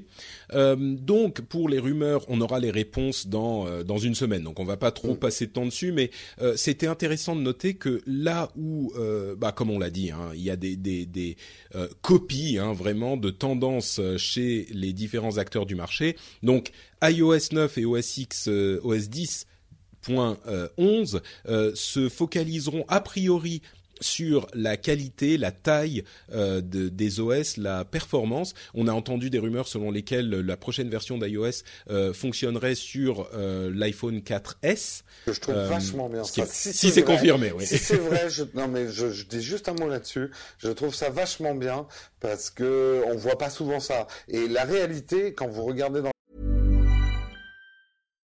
Millions of people have lost weight with personalized plans from Noom. Like Evan, who can't stand salads and still lost 50 pounds. Salads, generally, for most people, are the easy button, right? For me, that wasn't an option. I never really was a salad guy. That's just not who I am. But Noom worked for me. Get your personalized plan today at Noom.com. Real Noom user compensated to provide their story. In four weeks, the typical Noom user can expect to lose one to two pounds per week. Individual results may vary. This Mother's Day, celebrate the extraordinary women in your life with a heartfelt gift from Blue Nile. Whether it's for your mom, a mother figure, or yourself as a mom, find that perfect piece to express your love and appreciation. Explore Blue Nile's exquisite pearls and mesmerizing gemstones that she's sure to love. Enjoy fast shipping options like guaranteed free shipping and returns. Make this Mother's Day unforgettable with a piece from Blue Nile. Right now, get up to 50% off at BlueNile.com. That's BlueNile.com. Le métro, quels sont les iPhones utilisés Il y a encore beaucoup de 4S en circulation. Mm. Et de pouvoir offrir euh, voilà, le, un, un, OS qui marche pour tout le monde, je trouve que c'est une belle approche de la part d'Apple. Oui, j'avoue qu'il a intérêt à mieux marcher que iOS 8 parce que déjà iOS 8 il est quand même un petit peu euh, ah il mouline un peu sur 4 les hein, batteries. Euh... Bon, on verra ce que ça donne, mais c'est vrai que l'idée d'ajouter des fonctionnalités majeures chaque année, que ce soit pour le desktop, pour Apple, pour Android ou même pour Microsoft, euh, c'est pas vraiment tenable. Donc il est bon de temps en temps, tous les deux, trois, quatre ans, de faire une pause, d'ajouter évidemment quelques fonctionnalités qui vont nous vendre comme euh, le- la révolution de l'année, euh, mais quand même de faire une pause, de calmer le jeu et d'essayer de, de faire de l'optimisation. Euh, Du ménage, que- mais il l'avait déjà fait en réduisant la taille entre. euh, Sur, sur OS 10, il l'avait fait avec Snow Leopard. Pas avec Snow Leopard, oui, Mm. oui, c'est ça. Tout à fait, ouais. tout à fait. Euh, mais bon, il y aurait quand même euh, du travail du côté de, de, de, de la recherche aussi, avec euh, un élément qui s'appelle proactive, qui serait une amélioration de Siri, qui euh, se rapproche énormément de Google Now, c'est-à-dire qui essaierait de comprendre le contexte de vos activités, de ce que vous faites, pour vous proposer des informations utiles. Et effectivement, quand j'ai lu cette rumeur, je me suis dit c'est Jérôme qui va être content parce Ah que bah c'est exactement ce dont tu te plaignais après tes, tes Bah, aventures du côté d'Android, en particulier Et sur en l'Apple Watch. particulier sur l'Apple Watch. Je disais que sans Google Now, l'Apple Watch ne sert à rien. Hmm. Enfin, pas grand-chose. Ouais. Donc là, effectivement, il y a euh, clairement du lorgnage du côté de chez euh, Google pour voir ce qui marche. Euh, il y aurait aussi une possibilité d'avoir une une utilisation avec deux apps en même temps sur le même écran sur iPad, euh, une sorte de vrai multitasking que moi j'apprécierais énormément pour mon utilisation professionnelle de l'iPad. Euh, alors là encore, on pourra dire ce genre de solution existe depuis un moment sur Android euh, avec des petits hacks et des, mais c'est pas la même chose quand c'est intégré au système par de base. On le voit par exemple sur Windows 8 euh, sur version en version tactile. Euh, il est évident que quand c'est intégré au système à la base, euh, ça fonctionne beaucoup mieux. C'est prévu, les Moi, applications sont le, prévues le pour. Galaxy euh, S6, là, le grand, grande tablette. Et c'est assez pratique. Je me suis surpris même à l'utiliser deux, trois fois sur une Ouais. tablette. Et c'est très, très pratique. Et je rêverais d'avoir ça sur mon iPad, oui. C'est sûr. Ouais. Euh, je précise très rapidement, évidemment, euh, l'absence de cette fonctionnalité ne fait pas que. Enfin bon, bref, j'allais faire un message pour les fanboys, mais peu importe, on s'en fout. Oui. Euh, ça veut pas dire que. Bref, allez, on, Bref, on- on allez, avance, on avance, on avance. Euh, et donc, ça pourrait venir avec l'arrivée de ce- cette rumeur d'iPad Pro 12 pouces euh, qui serait plus prévue pour l'utilisation Ce qui m'inquiète, c'est que les, les rumeurs de stylet ont l'air de se tasser. Et moi, c'est ce que C'est ce que tu veux. Ah ouais. bah oui, c'est le. Ouais, bah écoute, euh, peut-être que Windows 10 réussira à te convaincre au niveau des tablettes. Ben, c'est ce que je dis. Windows, enfin les tablettes sous Windows même aujourd'hui, au niveau stylet, elles m'ont convaincu. C'est au niveau de tout le reste convaincu. Donc c'est le problème. Euh, L'arrivée d'une sorte de Force Touch avec euh, feedback haptique sur iPhone 6s, donc ça, ça serait pas pour tout de suite. Euh, et, bon, je pense qu'on peut passer sur le reste. Hein. L'arrivée du, du transport en commun sur Apple Maps, qui serait franchement Attends. bienvenu, parce que oui, il serait temps, c'est le moins qu'on puisse dire. Du, du, du, de la cartographie à l'in- à l'intérieur des boutiques et des, des malls, des, grands magasins. Euh, HomeKit, donc comme on disait, qui arriverait. Enfin bref, etc. Il y a même, on a même entendu parler d'une sorte de Street View euh, pour Apple. Là encore, hein, euh, Apple lorgne du côté de Google pour voir si ce qui marche. Toi la WWDC, tu fais quelque chose peut-être quand non, euh, Euh, bah écoute, on en, on en parlait avec Cédric, oui. Peut-être que qu'on va faire un. Enfin, je sais que eux, comme ils l'ont fait pour la Google I.O., si vous voulez suivre ça avec les commentaires en français de l'équipe de Geeking, euh, ils ont couvert ça en live et je j'aimerais faire ça avec eux pour euh, la WWDC. Donc euh, effectivement, c'est Ah. lundi euh, en début de soirée. c'est lundi en début de soirée. Et nous avec Marion. Enfin, lundi 8, hein, pas- Lundi 8, oui, pas le lundi qui arrive. Et nous avec Marion, on devrait faire un after keynote. Donc. euh, une digestion de, de, de ce soir-là sur euh, Periscope, Super. Nowtech TV. Euh, Microsoft, donc toujours du côté de la concurrence, il semblerait que, euh, enfin, ça a l'air même confirmé, euh, Microsoft va amener Cortana sur iPhone et Android. Donc là encore, cette politique de présence universelle de Microsoft et des outils Microsoft.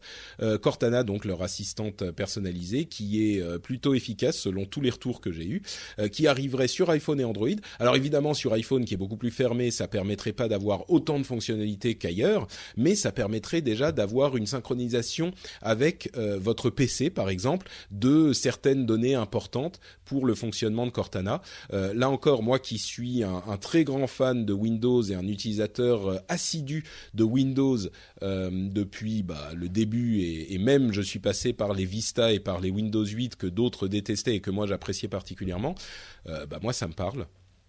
Euh, d'autres d'autres annonces là encore qui arriveraient partout. Euh, Office Now, un assistant personnel pour Office. qui peut être évidemment intéressant pour les utilisateurs mm. pro et même d'autres. un client beaucoup plus léger pour le mail qui servirait en fait de passerelle entre Outlook et un client de messaging euh, qui utiliserait le mail pour le, le message le, direct messaging en fait euh, euh, qui pourrait être intéressant. Mais ça c'est vraiment une rumeur mais ça arriverait là encore sur iOS Windows Android euh, quoi d'autre Quoi d'autre euh, Une relance de d'Outlook.com avec un nouveau look et des nouvelles fonctionnalités. Et enfin, euh, l'arrivée. Ah, entre parenthèses, j'utilise OneDrive depuis quelque temps. C'est merveilleux, hein, OneDrive. c'est vraiment un service. en particulier si vous appréciez déjà Office je trouve que c'est devenu, avec ces deux dernières versions depuis quelques années, euh, un outil, mais d'une part au niveau design, il est devenu super, euh, vraiment vraiment très bon. Depuis la dernière version, il a un flat design magnifique avec des animations euh, géniales. La version web est hyper hyper poussé euh, et OneDrive est génial. Donc mm. euh, franchement, c'est une vraie solution euh, universelle à laquelle on pense pas forcément parce que Microsoft machin, mais ils sont en train de faire un boulot qui, qui date de 2 3 4 ans, un boulot incroyable à ce niveau franchement. J'ai encore un peu des problèmes avec PowerPoint mais globalement oui, mm. j'y reviens presque moi la, la solution Office. Mais sinon, j'utilise les solutions gratuites chez Apple.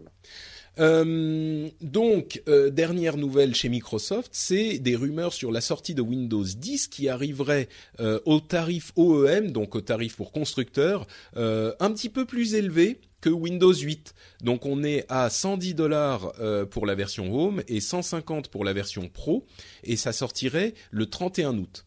Donc ça, c'est les tarifs euh, constructeurs. Hein, donc euh, ça sera plus cher pour le grand public, avec bien sûr cette note euh, hyper importante que pour les gens qui utilisent Windows 8, 7, XP, Vista, enfin tout, il sera gratuit, une mise à jour gratuite pendant un an. Mm. vous pourrez mettre à jour gratuitement et tout le monde devrait avoir Windows 10, on s'en doute.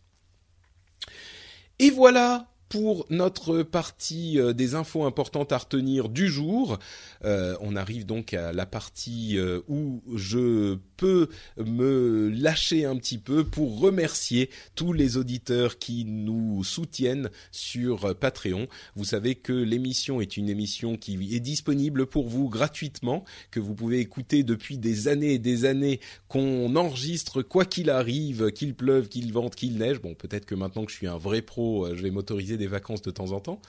Encore que, c'est peut-être pas sûr, on trouvera toujours une solution.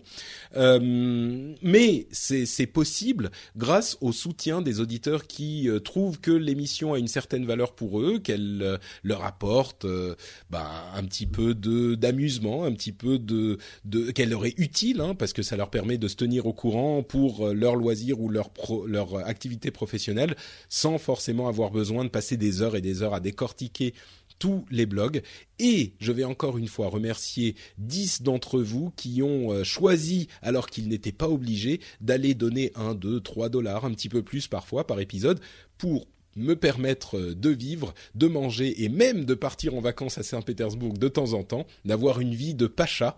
Et je vous en remercie, mais plus que du fond du oh, cœur. Tu peux me resservir du caviar, du caviar, s'il te plaît, Patrick Ah, écoute, t'as déjà fait euh, trois hein fois 500 grammes. Euh, bah ouais, mais c'est bon, c'est bon avec du Nutella sur les tartines. Donc, pour le caviar, un immense merci à Yacine euh, Warzazi, Max Karel Faye, Mathieu, Isabelle, Quentin Blondel, Bruno Duval, Rémi Derès et Quentin Blondel une deuxième fois, pardon. J'ai eu euh, une petite répétition, donc je. t'ai donné deux fois. Non, non, non, c'est moi qui ai mal fait les choses sur mon euh, sur mon classement. Donc je remercie plutôt encore Erwan et Arthur Brinville. Merci à vous tous. Euh, j'ai fait mon petit discours de promo, donc je vais enchaîner tout de suite. Non, pardon, tu non, voulais dire quelque chose Il faudrait que tu remercies aussi le Wi-Fi de l'hôtel, sans qui rien ne serait possible aujourd'hui. Mais tu sais que le Wi-Fi est assez incroyable. Hein. Hey, j'ai fait bon, un hein. speed test, on est à 150 mégas down et 150 mégas Oui, up. oui, il est, il est pas mauvais. Ouais. incroyable. Quoi. Mais euh, faisons un petit mot sur la Russie, parce que profitons-en. Oui, Je oui, bah oui, c'est la les pause. Wi-Fi sont bons. Euh, au niveau des taux d'équipement dans le métro, alors on est à Saint-Pétersbourg, hein, c'est euh, c'est, euh, c'est la ville riche de la, la Russie, mais le taux d'équipement, j'ai vu vachement d'iPhone 6. Euh, et des Galaxy S6, il y a plein de pubs de partout. Euh, sinon, pas mal de Windows Phone, mais je pense que la proximité de Nokia Peut jouer, ouais. peut, peut jouer. Mais et puis, je trouve qu'en termes d'informatique dans les boutiques, enfin, tout est. euh, Enfin, j'ai vu beaucoup de codes barres, de trucs. Enfin, Ah oui, oui, est, euh, c'est c'est très euh, très moderne. Il y a plein de euh, Apple euh, Apple euh, Repair Store, Apple Reseller. Ouais, ouais, euh, ouais. Il y en a, enfin, dans le centre en tout cas, euh, sur euh, Nevsky Prospect qui est la rue principale, je ne sais pas si je l'ai bien prononcé. Euh, Il y en a plein. Oui, oui, non, l'équipement est, est très très bon. Hein. Euh, ma femme qui a vécu à Saint-Pétersbourg euh, il y a une petite dizaine d'années, euh, constatait effectivement, bon, il y a dix ans, t'imagines, il y avait Ouais. même pas les, les vrais smartphones, quoi. Ouais, Donc ouais, euh, évidemment, c'était pas la même chose, mais elle a constaté une vraie évolution euh, à ce niveau-là. Et j'ai été assez surpris de l'occidentalisation de la ville. Oui. Euh, encore une fois, c'est Saint-Pétersbourg. hein, Oui, c'est oui, vraiment un cas à part. Même ouais. Moscou, euh, c'est très différent. Et c'est les deux villes principales, évidemment, mais. Euh, donc euh, oui, oui, moi j'ai vu, enfin tout le monde a son smartphone. Euh, Il y a pas mal d'Android, pas mal d'iOS, enfin d'iPhone, euh, quelques Windows Phone effectivement, mais mais oui, c'est tout. Enfin évidemment, je veux dire, c'est presque, c'est un petit peu euh, condescendant, tu vois, de se dire, oh bah est-ce qu'ils ont des smartphones euh, Voilà, même moi j'ai trouvé dans les magasins que c'est c'est mieux équipé qu'en France. euh, Hmm. les, les trucs touristiques, tout est à code barre, tout est à truc. euh, Non, non, c'est pas condescendant. Au contraire, on devrait imiter sur certains trucs. hein. Bon, donc voilà pour notre petite parenthèse, euh, j'allais dire moscovite, mais plutôt Voilà. saint-pétersbourgeoise. Oui, euh, ah ouais, pas mal. Euh, et on continue avec nos news et rumeurs. Euh, la première news, c'est que les podcasts sont enfin arrivés sur Deezer et sur Spotify. Euh, alors Deezer a ajouté les podcasts, on savait qu'ils avaient racheté euh, Stitcher, qui est un service de podcast surtout aux États-Unis. Par contre, moi, j'ai pas réussi à les trouver les podcasts sur Deezer. Euh, on a travaillé avec euh, Stitcher, avec Deezer pour intégrer nos émissions, et moi j'en ai trouvé aucun, donc je sais pas où il faut aller en fait pour trouver les, Ouais, les podcasts. J'ai pas eu le temps, il faut que j'appelle mes contacts. Ouais, faut que si vous savez, venez me dire dans les notes de l'émission, enfin dans les commentaires, parce que j'ai même pas trouvé quoi. Donc euh, et c'est disponible aussi sur Spotify. Spotify, ils, ils invitent uniquement les gros podcasteurs d'abord euh, américains. Donc on espère qu'ils vont que ça va arriver, euh, ça va étendre leur offre. Mais là où c'est intéressant, c'est qu'ils ajoutent aussi la vidéo euh, et une fonctionnalité pour la course, pour le jogging, où ils adaptent euh, le- les morceaux que vous écoutez à votre vitesse, à votre euh, À votre euh, bah, votre- minute, enfin, ouais, votre votre- battement de cœur même. c'est ça votre ou hein. votre vitesse de course Ouais, ouais. ou euh, donc euh, c'est assez intéressant. Ça c'est disponible qu'au que je je suis pas sûr que ça soit encore disponible en France, euh, mais c'est c'est surtout intéressant à mon sens euh, qu'ils le fassent aussi pour la Et Je vidéo. crois qu'il l'est en France. Oui, c'est possible, oui, oui. Je crois. Celui-là, oui, mais pas les podcasts vidéo et tout ça, ça pas D'accord, d'accord. Mais mais oui, le fait qu'il y ait, euh, oui, c'est en fait les les euh, le nouveau Spotify est lancé aux États-Unis, en Angleterre, en Allemagne et en Suède, donc pas encore en France. Euh, mais il va arriver. Hein. Et le fait qu'ils aient la vidéo, c'est assez intéressant. Ils font de la vidéo en P2P. Euh, c'est quelque chose. C'est bah, c'est intéressant parce que ça permet en fait euh, de ne pas avoir besoin des énormes serveurs euh, sur dont a besoin Google pour YouTube. Et ils ont appris énormément avec. bon, c'est juste une toute petite entrée. Ça se trouve, ça, ça se transformera Non, pas. mais, mais- s'ils appliquent le même principe que Spotify qui te permet de précharger des choses suffisamment Mhm. codées pour que tout le monde ne les pirate pas et donc que tu puisses amener euh, tes émissions avec toi dans le train euh, hors connexion, là je trouve ça intelligent. bah, l'idée de euh, podcasts vidéo dont pour lesquels on n'a pas besoin justement d'un service hyper cher pour héberger les fichiers, Mhm. ça peut être euh, ça peut être intéressant, quoi. intéressant. Mm. Après, est-ce que c'est pas un peu trop tard? Oui, c'est sûr que. Moi, je je vais pas switcher d'un service à l'autre pour regarder mes vidéos. Hein. Euh. euh, deux Pas maximum. maintenant. trois, non, non, bien sûr, mais mais tu sais, euh, il peut, il peut. euh, Enfin, je sais pas si par exemple le fait qu'il n'ait pas des frais importants derrière euh, permet de créer un service où l'argent de la pub va être mieux réparti pour les ouais, créateurs. peut-être, oui, oui. Bah, ça va se jouer à ce niveau-là. C'est ce qu'on disait dans une ouais. autre émission. S'ils arrivent à trouver euh, le truc qui, qui permet aux créateurs de vivre de leur contenu, ah bah, c'est sûr que c'est la timbale, quoi. C'est Mais, sûr. Euh, Snapchat a levé 537 millions de dollars. Euh, la, valeur boursière euh, estimée est aujourd'hui de 16 milliards de dollars. Alors c'est pas c'est pas confirmé, hein, mais ça fait deux trois quatre rumeurs qu'on voit. 16 milliards pour Snapchat.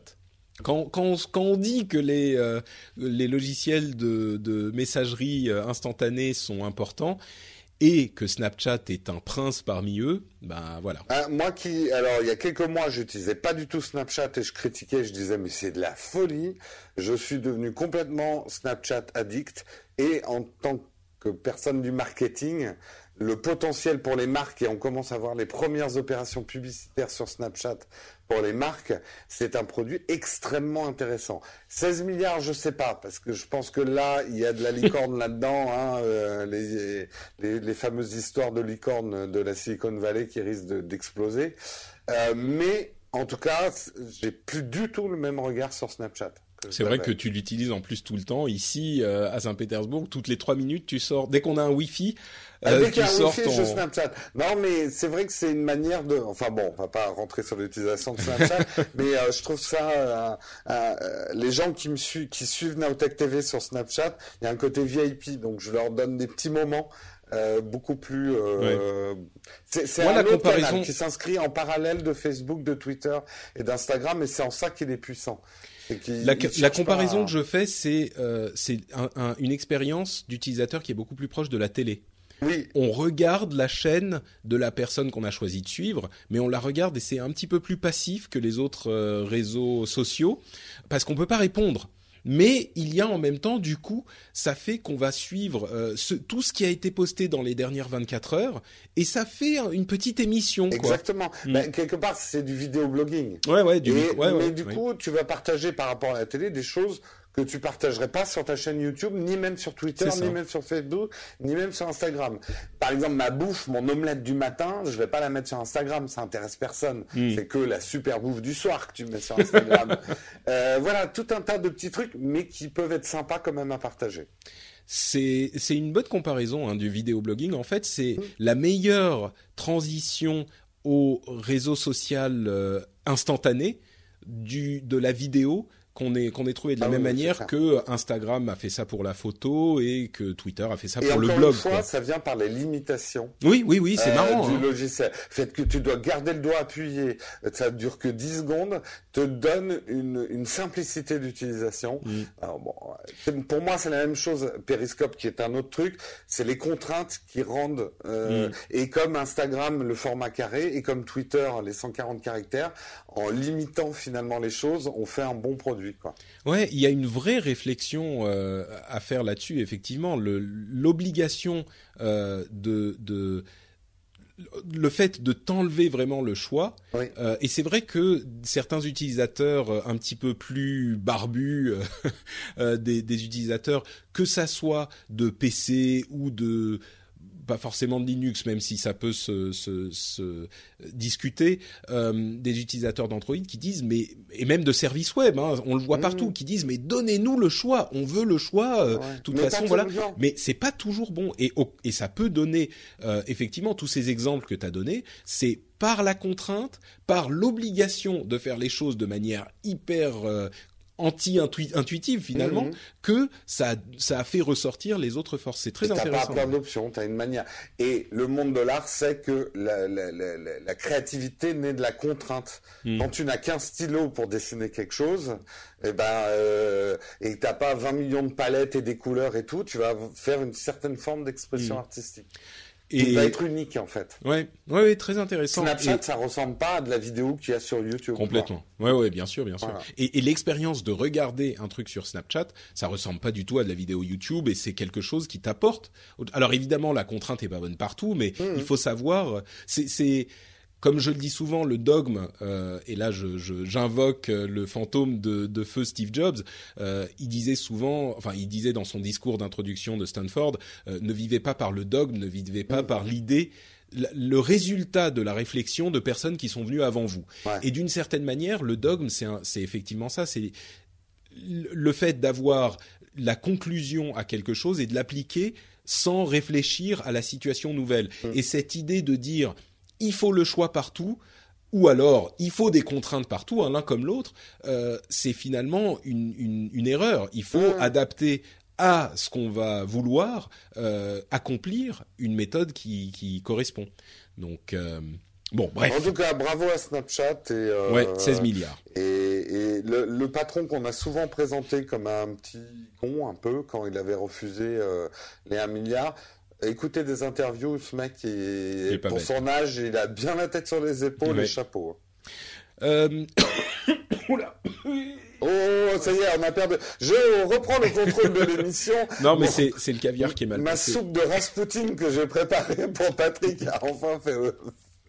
Fait fait effet. Euh, 31 organisations euh, de différents pays ont euh, lancé une déclaration officielle vers Facebook pour s'exprimer contre son initiative euh, de, internet.org. Si vous vous souvenez, internet.org, c'est un service qui permet à euh, des opérateurs dans des pays, particulièrement dans des pays en voie de développement, de fournir des services euh, Internet qui ne comptent pas sur les forfaits.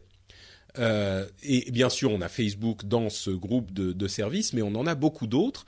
Et euh, Zuckerberg voulait ouvrir un petit peu plus le service pour permettre à d'autres euh, sociétés d'être inclus. Et évidemment, le problème que ça pose, c'est que ça contrevient très violemment à la neutralité du net, parce que certains services sont avantagés par rapport à d'autres. On va pas repartir dans la question de la neutralité du net. Et donc, il y a euh, une, liste euh, assez importante de nombreux euh, opérateurs du net qui sont contre cette, cette idée. Et ce qui est assez surprenant, c'est que c'est pas uniquement des organismes euh, occidentaux qui se préoccupent de la neutralité du net comme un concept qu'on peut se permettre finalement parce que quand on est dans des pays euh, en voie de développement, certains pays africains, certains pays d'A- d'Asie du, du Sud-Est, euh, peut-être qu'on se dit bah il vaut mieux un petit peu d'internet que pas du tout, tu vois. Et là, il y a de nombreux pays, enfin des, des organismes souvent des organismes de défense des, des droits de l'homme et de la liberté d'expression de certains pays en voie de développement. On a des, des Ougandais, on a des Brésiliens, euh, on a euh, euh, des Pakistanais, enfin des Africains, des Indiens, des organismes de tous ces pays qui disent mais non, on veut pas de cet internet à moitié. Surtout si euh, vous commencez à dire bon bah on ouvre les vannes donc euh, plusieurs personnes peuvent rentrer dans ce, le service internet.org. Bah, à ce moment autant avoir le vrai internet. Quoi. Ah donc oui, c'est oui. très intéressant de voir que même les pays concernés disent mais nous coupez pas internet en deux. C'est pas genre même eux sont arrivés visiblement à un niveau euh, d'équipement où ils ont euh, l'idée d'avoir un demi-internet, bah non, ça les intéresse pas. D'équipement et de prix, hein, parce que ce qui coûte très cher, c'est les, les, le nombre, les, la data. Ouais. Euh, Ouais, non, la data, tu vois, les abonnements coûtent cher. Ouais, J'ai trouvé ça très intéressant. Euh, une autre, toujours dans cette veine, euh, un rapport euh, des Nations Unies qui déclare que le chiffrement est extrêmement important pour les droits humains et que les backdoors, euh, la- les, les sortes de clés qu'on évoque, euh, les, les clés magiques qui permettent de décoder, de déchiffrer n'importe quel message euh, Crypté. cryptées, Ouais. euh, et ben ces backdoors sont dangereuses pour la- bah, le chiffrement forcément et donc pour les droits humains. C'est assez fort comme signal à un moment où dans tous les pays développés on cherche à au prétexte de, de protéger la population, alors prétexte justifié ou pas, je vais pas rentrer, re-rentrer dans ce débat, mais euh, on cherche effectivement à avoir accès à toutes les messageries chiffrées. Euh, Bluetooth que vous connaissez peut-être, qui est un blogueur euh, qui est en procès avec euh, bah, le, pays depuis un certain temps, a perdu son pourvoi en cassation et il ira devant l'Europe, devant les, tribunaux européens. Je voulais le mentionner, on en a, je crois pas qu'on en ait parlé dans l'émission, mais c'est un cas qu'on a vu à différents endroits dans le net et dans le monde. Une problématique qui s'était jamais vraiment posée euh, et qui est intéressante parce que ça oppose la compréhension de la justice, les intentions de euh, l'État et les droits des utilisateurs. Ce qui s'est passé avec Bluetooth, euh, c'est qu'il a trouvé, en faisant une simple recherche Internet, des documents auxquels il n'aurait pas dû avoir accès. C'est-à-dire que il a, il a trouvé des documents, euh, bon, je vais pas détailler, hein, mais c'était des documents qui étaient simplement mal euh, protégés par le, le, site qui devait les, les, les, les protéger. Hein. Euh, il n'avait pas déclaré, n'indexait pas ces documents sur, euh, sur Google, et en plus ils étaient ouverts, c'est-à-dire que n'importe quel qui avait, n'importe quelle personne qui avait l'URL euh, pouvait les, les, les, les, voir. Alors il y avait quand même un login, mais comme il dit à raison, euh, Twitter, il y a un login, mais même si vous ne loguez pas, vous pouvez lire les tweets. Donc c'est ça. Euh, voilà. Donc euh, bah, c'est ça. Il y avait un login sur une partie, de... mais oui. les, les, documents n'étaient pas derrière. Non, n'étaient le... pas derrière. Ouais. Donc euh, et, et, évidemment, euh, ça a pas plu du tout. Donc il a téléchargé des documents et il en a parlé et il s'est pris un procès dans la dans la figure. Donc ce qui est vraiment intéressant, c'est de dire lui qui l'a fait, il sera condamné, alors que les trucs, c'est comme si tu mets, euh, je sais pas, un truc dans la rue, tu mets ouais. une affiche dans la rue, bon, qui est dans une rue un petit peu reculée, et tu dis, bon, a priori, les gens passent pas par ici, euh, mais s'il y a quelqu'un qui passe, simplement euh, parce que, euh, bah, tu vois, il était en train d'explorer, et qu'il lit le truc, tu dis, ouais, mais t'aurais pas dû le lire, hop, menotte, tout de suite, prison, quoi. Bon, c'est donc c'est quelque chose d'intéressant. C'est d'une certaine manière un petit peu comparable à euh, euh, ce qui s'était passé avec euh, Aaron Schwartz. Oui, Aaron, ouais. bon, sans rentrer dans les détails de ça, c'était pas tout à fait la même chose. Hein. Lui non, avait mais fait ça beaucoup pose, plus, ça mais pose un peu la les même question. du quoi. débat et, et, et, la question. En tout cas on, on, est tout cœur quand même avec Bluetooth parce que. Bah oui, moi je pense que vraiment il y a. C'est toujours dur quand ce genre de truc arrive et qu'on est, on, là on est dans la no zone quoi. La justice, elle, est, mm. elle comprend pas encore tout ce qu'elle juge. Ouais, ouais. Donc nous c'est de cette manière qu'on l'interprète et en tout cas je pense qu'il devrait y avoir effectivement la faute là et enfin l'hébergement était très mal conçu quoi. Mm. Donc euh, ah c'est oui, difficile ouais. de reprocher. Bon. Euh, Amazon serait en train d'essayer d'amadouer l'Union européenne en arrêtant de passer toutes ses ventes par euh, le Luxembourg.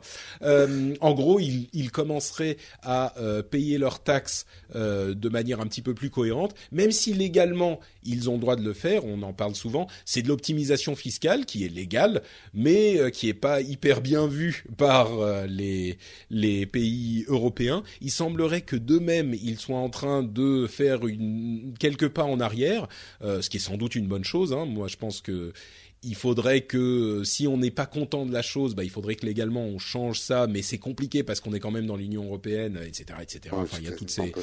Euh, et à côté de ça, il y a peut-être un truc qui allume euh, aussi un feu sous leurs fesses, euh, qui est les problèmes répétés dont certains d'entre vous me parlent souvent hein, sur dans les commentaires de l'émission, les, problèmes de pratiques euh, managériales et de, de travail, de conditions de travail chez Amazon, qui sont pour le moins discutables. On a eu des exemples ces dernières semaines avec des anciens employés qui expliquaient que certains euh, accidents du travail ou incidents du travail euh, étaient maquillés en autre chose pour limiter euh, le nombre d'accidents du travail pour que justement les inspecteurs ne, soient pas trop inquiétés par les conditions de travail chez Amazon, ce qui est évidemment ce qui évidemment bah, scandaleux quoi. Ah oui c'est scandaleux moi, je pense juste que ça doit arriver dans d'autres sociétés. Amazon a un peu les caméras braquées sur lui, quoi. Euh,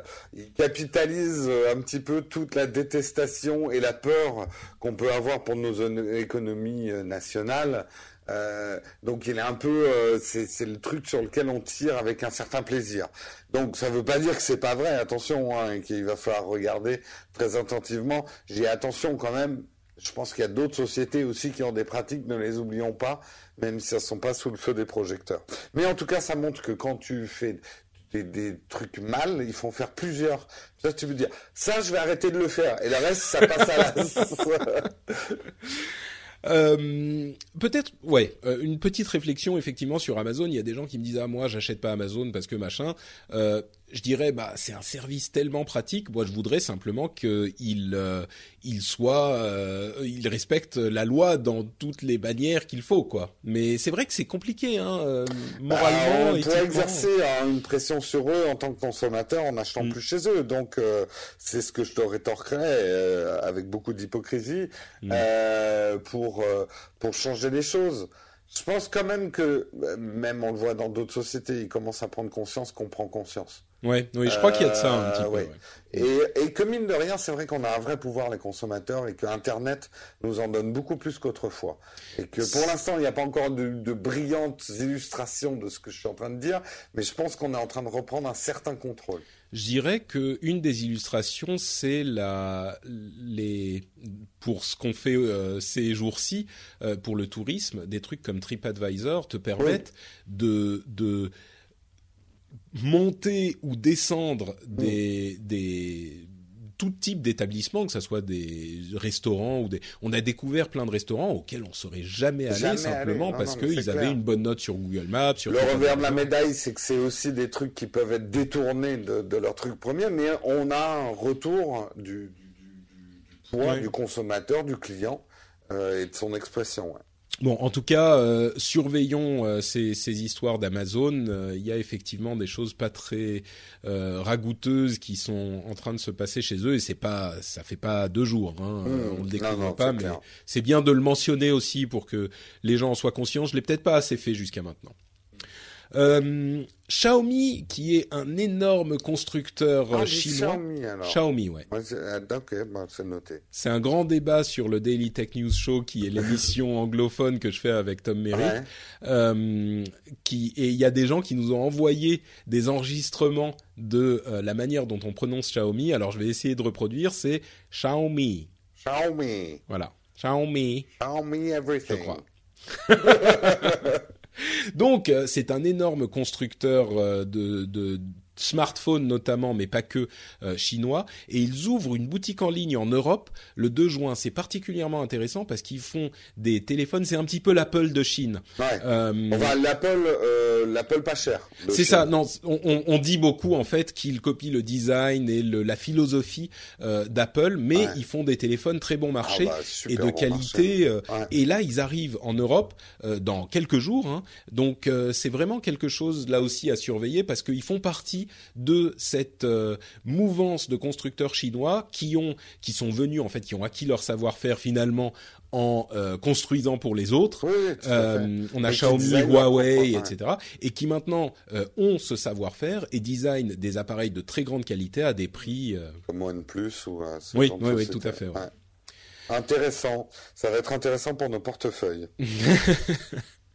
Euh, et enfin, dernière news, je voulais parler d'un truc euh, aussi qui vient du futur, c'est la télévision OLED de LG qui a été présentée euh, il y a quelques jours, qui fait... Alors, c'est une télévision OLED, est-ce que tu peux imaginer, sans lire les notes de l'émission, Jérôme, l'épaisseur de cette télévision?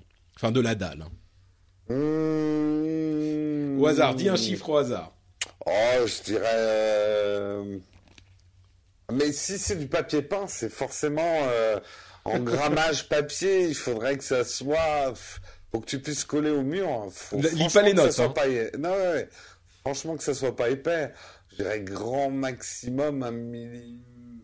un millimètre, quoi. Ouais, bah pas mal. T'as sans regarder, sans regarder du tout les notes, t'as découvert qu'elle faisait 0,97 ah, mm. Pas loin. Pas loin. Pas loin. Ouais. On est vraiment très drôle. Euh, oui, Euh, vraiment ouais. très, très drôle. Franchement, moins d'un millimètre pour une. Et en plus, elle est belle, quoi. La télé, elle est super belle. C'est c'est hyper impressionnant. Par contre, t'as des batteries de, chaque côté. Non, pas des batteries, mais une résistance, tu sais, derrière énorme. Ouais, je pense que ça va... Non, mais c'est la question que je pose parce que il y a eu beaucoup de télé super fines, mais en fait, quand tu t'as un énorme boîtier en, dessous. Euh, Alors, je sais pas. Euh, j'imagine qu'il y a évidemment un petit peu d'électronique euh, quelque part en bas, après, si je peux le mettre dans un placard et ah ben là, c'est le rêve. Moi, de toute façon, la télé papier peint, hmm. j'en rêve depuis, depuis que j'ai une chambre. Non, mais imagine un millimètre. Mais c'est. Non, mais. même si j'avais lu les notes de l'émission, c'est vrai que tu ne peux pas légitimement dire que le truc est du wallpaper tant que tu peux pas l'appliquer comme du wallpaper. Et un truc qui ferait plus d'un millimètre, c'est des planches à ce moment-là. Tu vois, c'est des placards que tu colles. Oui. Là, ça se déroule a priori. Ouais, ouais. C'est un tout petit peu flexible, effectivement. enfin, vraiment un tout petit peu, mais enfin, ça, tu le plies pas. Hein, c'est juste que ça se, tu, peux le couper, comme une vitre, quoi. voilà. Mais, euh, mais ouais, non, c'est c'est c'est impressionnant, quoi. Un millimètre d'épaisseur. Euh, bon, bref. Ça, ça va être super. Ouais. On va vivre dans un monde euh, incroyable où les. On sortira plus de nos chambres. on restera dans des chambres d'hôtel. À faire des podcasts. À manger du, caviar en faisant des podcasts. Oh, il est loin le temps l'année dernière des, des pâtes. Non, c'était en octobre où je devais manger des pâtes. Maintenant, c'est caviar à Saint-Pétersbourg. Grâce à vous. Tu sais que les pâtes dans le caviar, c'est très bon. Hein les pâtes dans le caviar. tu sais, le commentaire de super riche. Tu sais que de mettre des, des pâtes dans le caviar, c'est pas si mauvais. Hein. bon, bah écoute, merci Jérôme eh d'avoir ben, sacrifié deux heures de ton temps à Saint-Pétersbourg pour enregistrer avec moi. Mais ce fut un très grand plaisir et, et je pense que c'est une expérience. On va lancer un nouveau Patreon pour que Patrick amène Jérôme en vacances. Non, tu sais ce que tu devrais lancer? Là, là, je vais te donner un petit truc de marketing. Si vous habitez un endroit exotique où il y a du soleil et que vous êtes prêt à offrir une semaine de d'hôtel et de vacances à Patrick, Patrick vient enregistrer le rendez-vous tech dans, dans ce lieu euh, en vous faisant un petit peu de publicité au passage, hein, en parlant de votre hôtel et machin. Et voilà, tu te fais des ah, vacances toute l'année. Hein. Moi, je suis pas contre, je suis pas contre. L'idée, j'ai eu l'idée, hein, donc tu m'emmènes. Hein. non, mais une agence de voyage euh, qui voudrait, euh, tu vois, offrir un, un package. Dans les pays dangereux où plus personne ne veut aller. Alors je suis en Ouzbékistan là. Euh. je m'inquiète, il y a des, des gens euh, qui me regardent de, de, travers avec des longs couteaux courbés. ouais, bon, euh, peut-être pas, mais tu sais que ça doit être super bien, l'Ouzbékistan. Bah oui, oui, en plus je dis, ils sont très sympas. On, en fait, on, on, découvre finalement toute une partie du monde qu'on connaît pas si bien euh, ici, parce que on, le sait, mais sans l'expérimenter, on ne sait jamais vraiment. la taille de la Russie étant ce qu'elle est, et elle s'étend tellement vers l'est avec des, ethnies, des peuplades, des, des, des, bah, euh, républiques de l'Union finalement, euh, qui sont tellement diverses.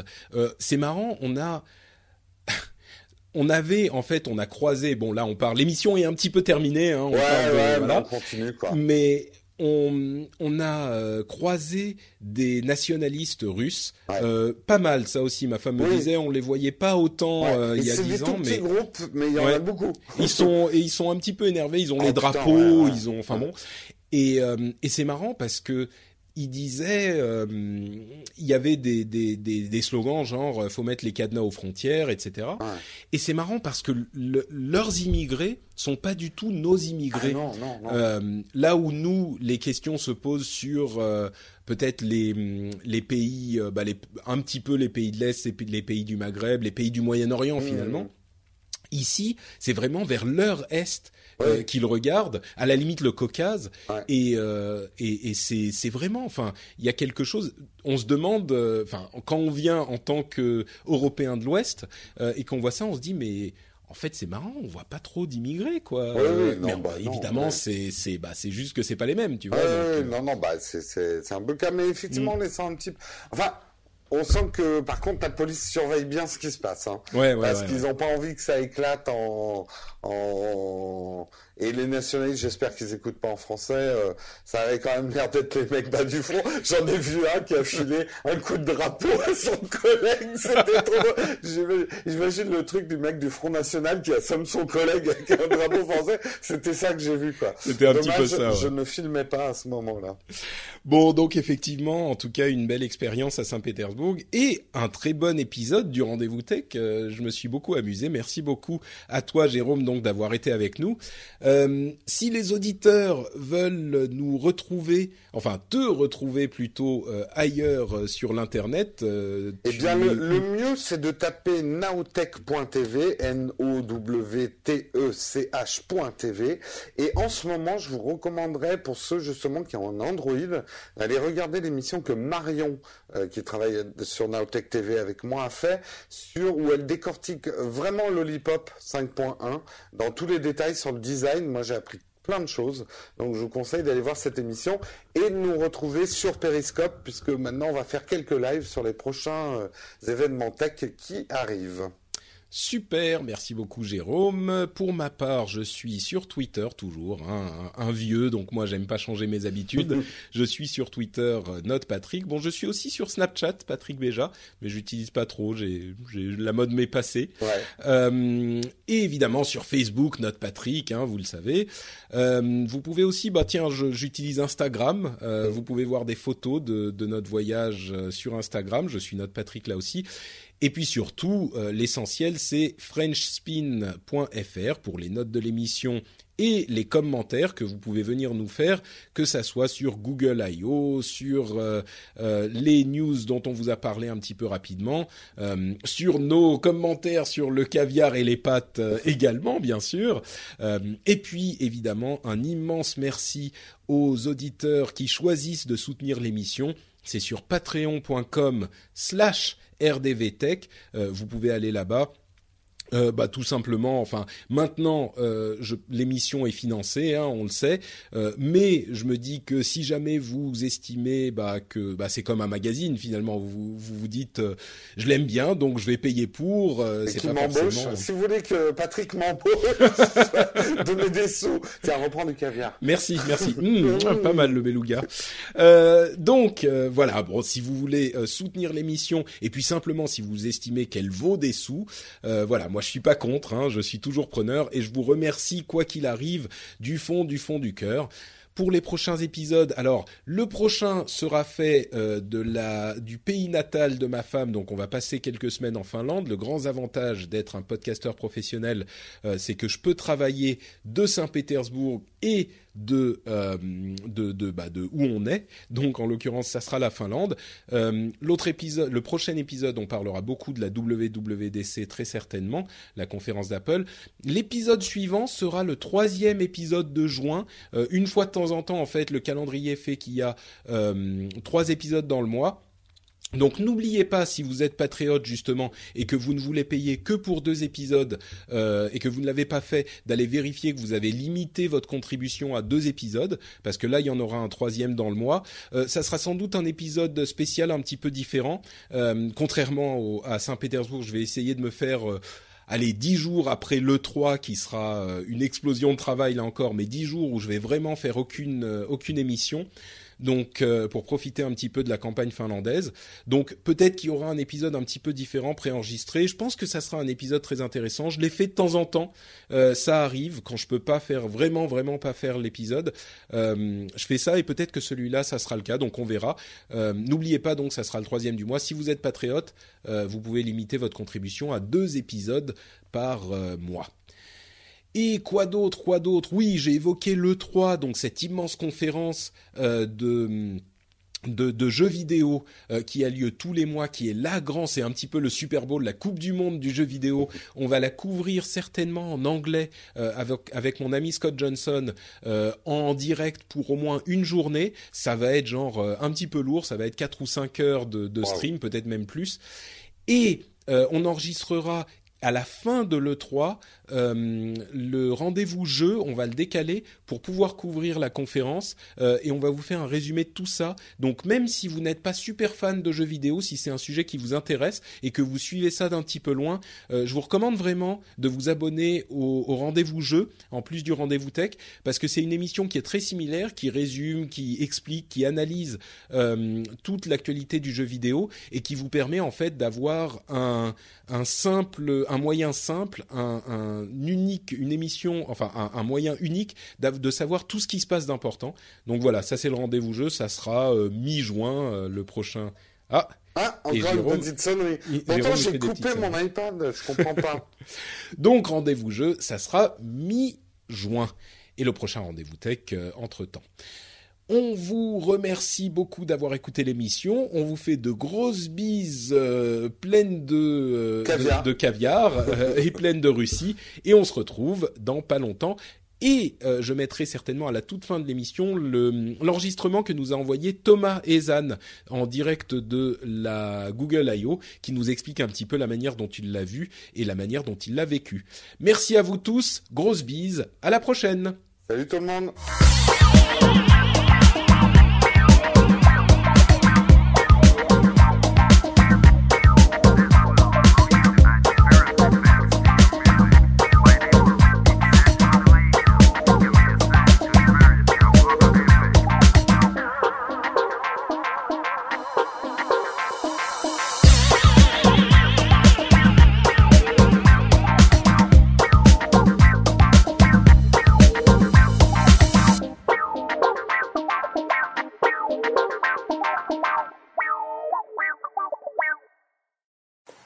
Tous. Comme Patrick le disait, jeudi et vendredi dernier, j'étais au Moscone Center à San Francisco pour Google I.O. Qu'est-ce que Google I.O. C'est à la fois l'opportunité de présenter les nouveaux produits et les nouvelles fonctionnalités de Google. Euh, c'est aussi l'annonce de nouveaux partenaires. Et puis c'est tout un tas de sessions techniques pour les développeurs. Faire de la promotion et l'évangélisation des nouvelles technologies et, et nouveaux outils euh, lancés par Google. Euh, mais c'est aussi l'opportunité pour Google de galvaniser un petit peu les développeurs autour de ces nouveaux outils et de ces nouveaux produits. Donc comme pour toute conférence de développeurs, que ce soit Apple ou Microsoft, la keynote, qu'on appelle aussi conférence plénière en français, a tendance à donner le ton pour le reste de la conférence. En général, c'est euh, la partie qui intéresse le grand public et, euh, et, donc qui est relayée par les journalistes. Donc au cours de la keynote, plusieurs thèmes ont été couverts et il y a eu quelques annonces. Euh, donc déjà la première, c'est Android M, la nouvelle version d'Android. Pas forcément énormément de nouveautés. Déjà, il faut savoir qu'elle est disponible que pour les développeurs aujourd'hui. Donc euh, on peut on peut l'installer sur euh, sur les différents appareils Nexus euh, et elle sera disponible pour tout le monde à partir de l'automne. Mais globalement, c'est une version qui est très proche de Lollipop, la dernière version en date. On peut citer deux avancées significatives. La première, c'est Google Now on Tap, ce qui signifie que Google Now est désormais à peu près partout dans votre dans votre téléphone. À n'importe quelle dans n'importe quelle application, vous pouvez euh, ouvrir Google Now et euh, Google Now sera capable de vous fournir des informations en rapport avec ce que vous êtes en train de regarder. Euh, il y a quelques exemples avec Spotify, par exemple, où euh, on voit la personne qui fait la démonstration sur scène euh, écouter Skrillex sur Spotify et ouvrir Google Now pour lui demander quel est son vrai nom, sans même préciser qu'on parle de Skrillex. Euh, et, Google Now répond en donnant le, nom de Skrillex, enfin son vrai nom. Euh, et puis euh, il y a aussi des, améliorations quant aux permissions pour l'accès au capteur de l'appareil. C'est principalement à destination des développeurs. On va se retrouver avec quelque chose qui est très proche d'iOS où on ne demandera plus d'accorder toutes les permissions pour l'application au début à l'installation, mais où on demandera les permissions au moment où on a besoin du capteur au moment où on a besoin de localiser par exemple euh, l'utilisateur, on lui demandera est-ce qu'il est prêt à, partager sa position GPS avec, euh, avec l'application. Ensuite, Android Wear. Il faut savoir que l'année dernière, quand Android Wear a été présenté, c'était euh, globalement une des seules offres, avec Pebble peut-être, de montres connectées. Aujourd'hui, bien évidemment, c'est plus la même chose. On, on a Apple Watch qui, qui bat des records de vente. donc il fallait forcément présenter quelque chose. Euh, néanmoins, on n'a pas forcément été euh, impressionné, on va dire, par la présentation. La, la nouvelle version d'Android Wear avait déjà été annoncée il y a quelques semaines. Donc ils nous ont refait la démo qui, avait déjà été qui a déjà été faite par exemple par The Verge quand ils avaient testé quand ils avaient testé la montre avec les dessins d'émoticônes directement sur la montre et, et la capacité d'être tout, tout, le temps allumé pour la montre. Euh, et puis il précise qu'il y a maintenant un peu plus de 4000 applications qui supportent euh, Android Wear. Euh, mais on va dire que c'est pas forcément le, plus impressionnant de ce qui a été présenté. Aussi, Android Pay a été annoncé. Donc l'idée d'Android Pay, finalement, c'est pas forcément très très différent de Apple Pay. c'est aussi un rebranding de Google Wallet qui avait été lancé il y a quelques années et qui n'avait pas forcément fonctionné. Euh, je suis assez curieux de voir comment les choses vont évoluer, mais il y a clairement de la place pour deux acteurs, euh, en particulier dans la mesure où on n'a qu'un seul type de téléphone portable. Donc je pense qu'on peut regarder Android Pay comme euh, le pendant Android de Apple Pay. Après ça, on a eu une présentation qui était assez longue de Cardboard et Jump. Donc Cardboard, on connaît déjà, c'est le casque de réalité virtuelle en carton, et c'est pas une blague, il est vraiment en carton, qui avait été lancé l'année dernière. Euh, et donc ça, c'est, on va dire, la partie visualisation. Il y a aussi un SDK qui a été lancé pour les développeurs qui permet de, développer euh, des, jeux, ou même pas forcément des jeux, mais des univers euh, en 3D. Mais c'est finalement pas forcément nouveau. Ils ont juste euh, présenté un, cardboard un peu plus adapté euh, aux grands téléphones qui existent aujourd'hui et aussi adapté à l'iPhone, ce qui n'était pas le cas de celui de celui de l'année dernière. Mais avec Cardboard, Jump a aussi été annoncé. Donc jump, c'est je pense que c'est principalement un terme marketing, mais ça recouvre, d'après ce que j'en ai compris, en tout cas, deux idées principales. La première, c'est euh, les designs de caméras. Euh, ils, ont, euh, ils ont annoncé un partenariat avec GoPro, mais ils ont aussi lancé une sorte de, de design de caméra qui est open source, qui permettra à n'importe qui de créer, de créer des caméras de type jump. et l'idée, c'est d'assembler en fait 16 caméras avec une un positionnement bien précis en fait de, des capteurs de caméra pour pouvoir euh, enregistrer des vidéos ou faire des photos euh, en 3D stéréoscopique. Et euh, en addition de cette caméra, ils ont aussi lancé ce qu'ils appellent le Jump Assembler, qui est la technologie derrière en fait qui va assembler toutes les photos ou toutes les vidéos ensemble pour permettre une visualisation en 3D. Ils ont aussi annoncé que Jump sera supporté par YouTube dans le courant de l'été. Donc ça veut dire qu'on pourra utiliser YouTube pour euh, visualiser directement les vidéos en 3D par l'intermédiaire du cardboard. Google a aussi présenté Photo. Euh, donc Photo, c'est euh, une énième itération, on va dire, de l'offre de Google pour stocker les photos. Sauf que cette fois-ci, il y a un certain nombre de choses qui, en font quelque, une option assez intéressante. déjà, la première, c'est le stockage illimité et gratuit de toutes vos photos. Euh, donc le petit détail, c'est qu'ils vont légèrement compresser vos photos, mais très honnêtement, si vous faites des photos à partir de votre téléphone ou euh, même à partir de votre appareil photo, euh, si vous n'êtes pas un photographe professionnel, l'offre qu'ils proposent, on va dire, est quand même très très intéressante. Et en plus de stockage illimité et gratuit, ils proposent aussi une recherche qui est très très aboutie euh, directement sur vos photos, sans avoir besoin de les taguer, sans avoir besoin de les nommer, sans avoir besoin de, changer quoi que ce soit aux photos que vous prenez avec votre téléphone portable ou votre appareil photo. Euh, vous pouvez directement faire une recherche et, et, retrouver des photos que vous avez prises euh, parfois il y a des années, que ce soit par personne ou même faire une recherche en tapant simplement montagne et vous aurez toutes les photos que vous avez prises avec une montagne derrière, ou plage ou désert ou bref, une offre vraiment très très impressionnante. Euh, je pense que Dropbox a peut-être un petit peu euh, des soucis à se faire en ce moment.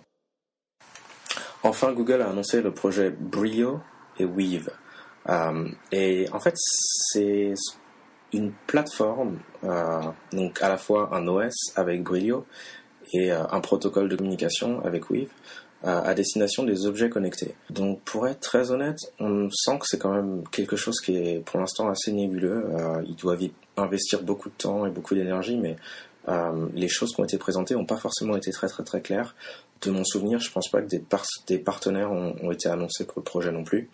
Euh, et euh, le SDK, le SDK, donc l'outil de développement pour les développeurs sera disponible simplement en preview, donc pas disponible pour faire des, des vrais objets prêts à être commercialisés d'ici la fin de l'année ou en tout cas dans la deuxième partie de l'année. donc on sent que c'est très prometteur, on sent que c'est l'avenir des objets connectés, en tout cas du point de vue de Google, mais pour l'instant on peut dire qu'on manque un petit peu de détails pour comprendre comment est-ce que les choses vont se mettre en place. Donc à suivre. La deuxième journée en général est consacrée aux sessions techniques, mais cette fois-ci il y avait en fait une, nouvelle keynote qui était planifiée en provenance du projet ATAP. Donc qu'est-ce que ATAP? ATAP c'est une, sorte d'entité interne à Google euh, qui se focalise sur euh, des projets à long terme très très ambitieux et très très innovants. Euh, d'ailleurs, il y a deux entités en fait chez Google qui s'occupent de ça. Il y en a une qui s'appelle ATAP et l'autre qui s'appelle GoogleX, qui reporte directement à Sergey Brin, l'un des deux cofondateurs de, de Google. Et donc ATAP présentait ATAP d'ailleurs qui s'occupe du projet ARA, donc le fameux projet de, de téléphone modulaire dont on a eu droit à une présentation. Il semble que ça avance assez rapidement. Euh, mais euh, mais c'est vrai que pour l'instant c'est quelque chose qui reste euh, là encore assez assez futuriste et on n'a pas encore la possibilité d'acheter le téléphone et les modules qui vont avec. mais la semaine dernière, ils ont présenté en fait deux projets sur lesquels sur lesquels ils travaillaient et sur lesquels ils avaient encore jamais levé le voile parce que c'est ça aussi ATAP et GoogleX, c'est en général des entités qui travaillent sur des projets qui sont très très secrets jusqu'à ce qu'ils deviennent publics. Euh, le, premier, le premier de ces projets, c'est euh, le projet Jacquard. Euh, l'idée, c'est d'intégrer des fibres textiles conductrices directement dans les tissus des vêtements.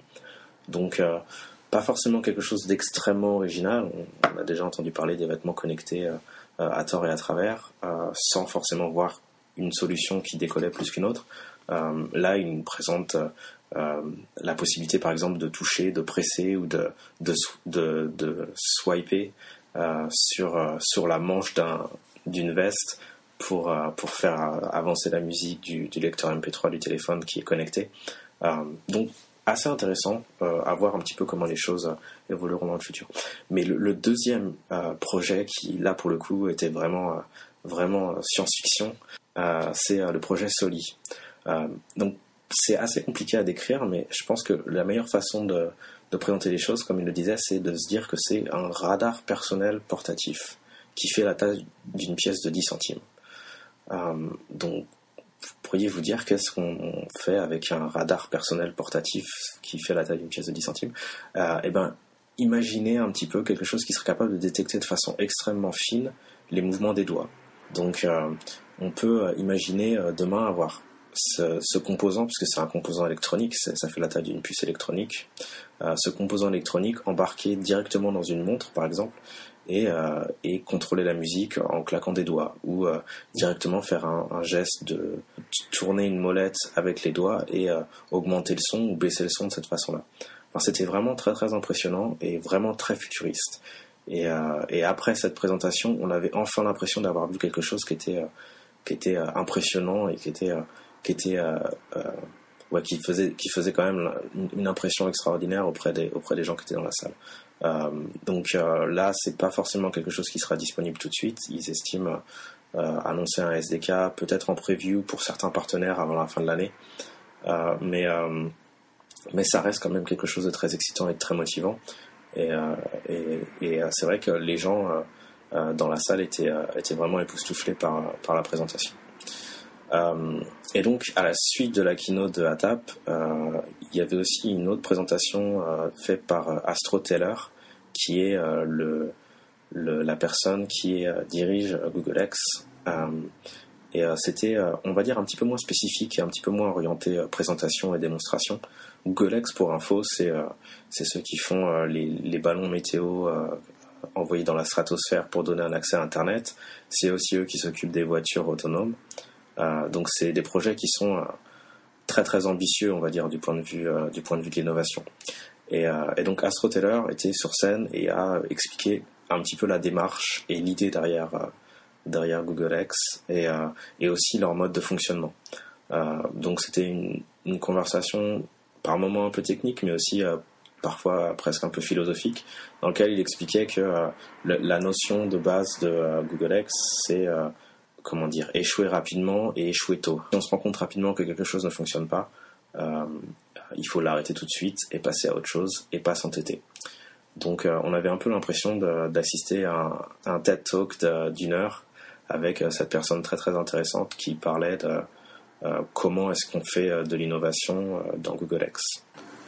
Donc pour conclure, je pense que si on devait qualifier cette édition, on, pourrait la qualifier de moyenne, dans le sens où euh, bah, il n'y a pas eu l'effet l'effet waouh de l'annonce des Google Glass et, des gens qui sautent en parachute euh, pour atterrir euh, sur le toit du centre de conférence. et puis les, annonces qui ont été faites sont finalement plus dans la continuité de choses qui ont été initiées les années précédentes que de réellement des ruptures. Et, et c'est vrai que c'est un petit peu le, le, sentiment général qui dominait. c'était une bonne édition, mais c'était pas forcément aussi impressionnant que, que d'habitude. Euh, peut-être qu'on a été, euh, on a été entre guillemets gâté par Google pendant des années et que, et que là c'est un petit peu le retour sur terre.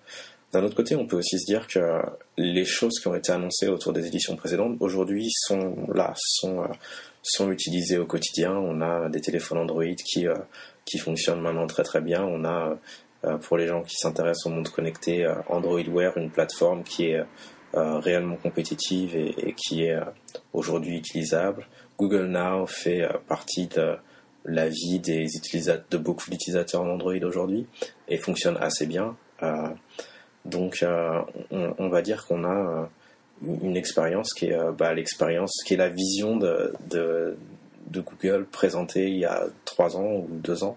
Voilà, donc j'espère que ça vous a plu. J'ai essayé de faire de mon mieux pour résumer au maximum les choses qui nous étaient présentées. Forcément, c'était c'était dur, mais mais on, va dire que si vous avez envie d'en savoir plus, eh ben, euh, n'hésitez pas à vous jeter sur les articles euh, ou sur les vidéos qui euh, vont commencer à être disponibles en ligne. Et vous aurez la possibilité de voir la keynote ou, ou la présentation d'AstroTeller que je vous recommande directement en ligne dans YouTube. Voilà, salut à tous. Normally, being a little extra can be a bit much, but when it comes to healthcare, it pays to be extra. And United Healthcare makes it easy with Health Protector Guard fixed indemnity insurance plans. Underwritten by Golden Rule Insurance Company, they supplement your primary plan, helping you manage out of pocket costs without the usual requirements and restrictions like deductibles and enrollment periods. So when it comes to covering your medical bills, you can feel good about being a little extra. Visit uh1.com to find the Health Protector Guard plan for you. Even when we're on a budget, we still deserve nice things. Quince is a place to scoop up stunning high end goods for 50 to 80% less than similar brands. They have buttery soft cashmere sweaters starting at $50, luxurious Italian leather bags, and so much more. Plus, Quince only works with factories that use safe, ethical, and responsible manufacturing. Get the high-end goods you'll love without the high price tag with Quince. Go to quince.com/style for free shipping and 365-day returns.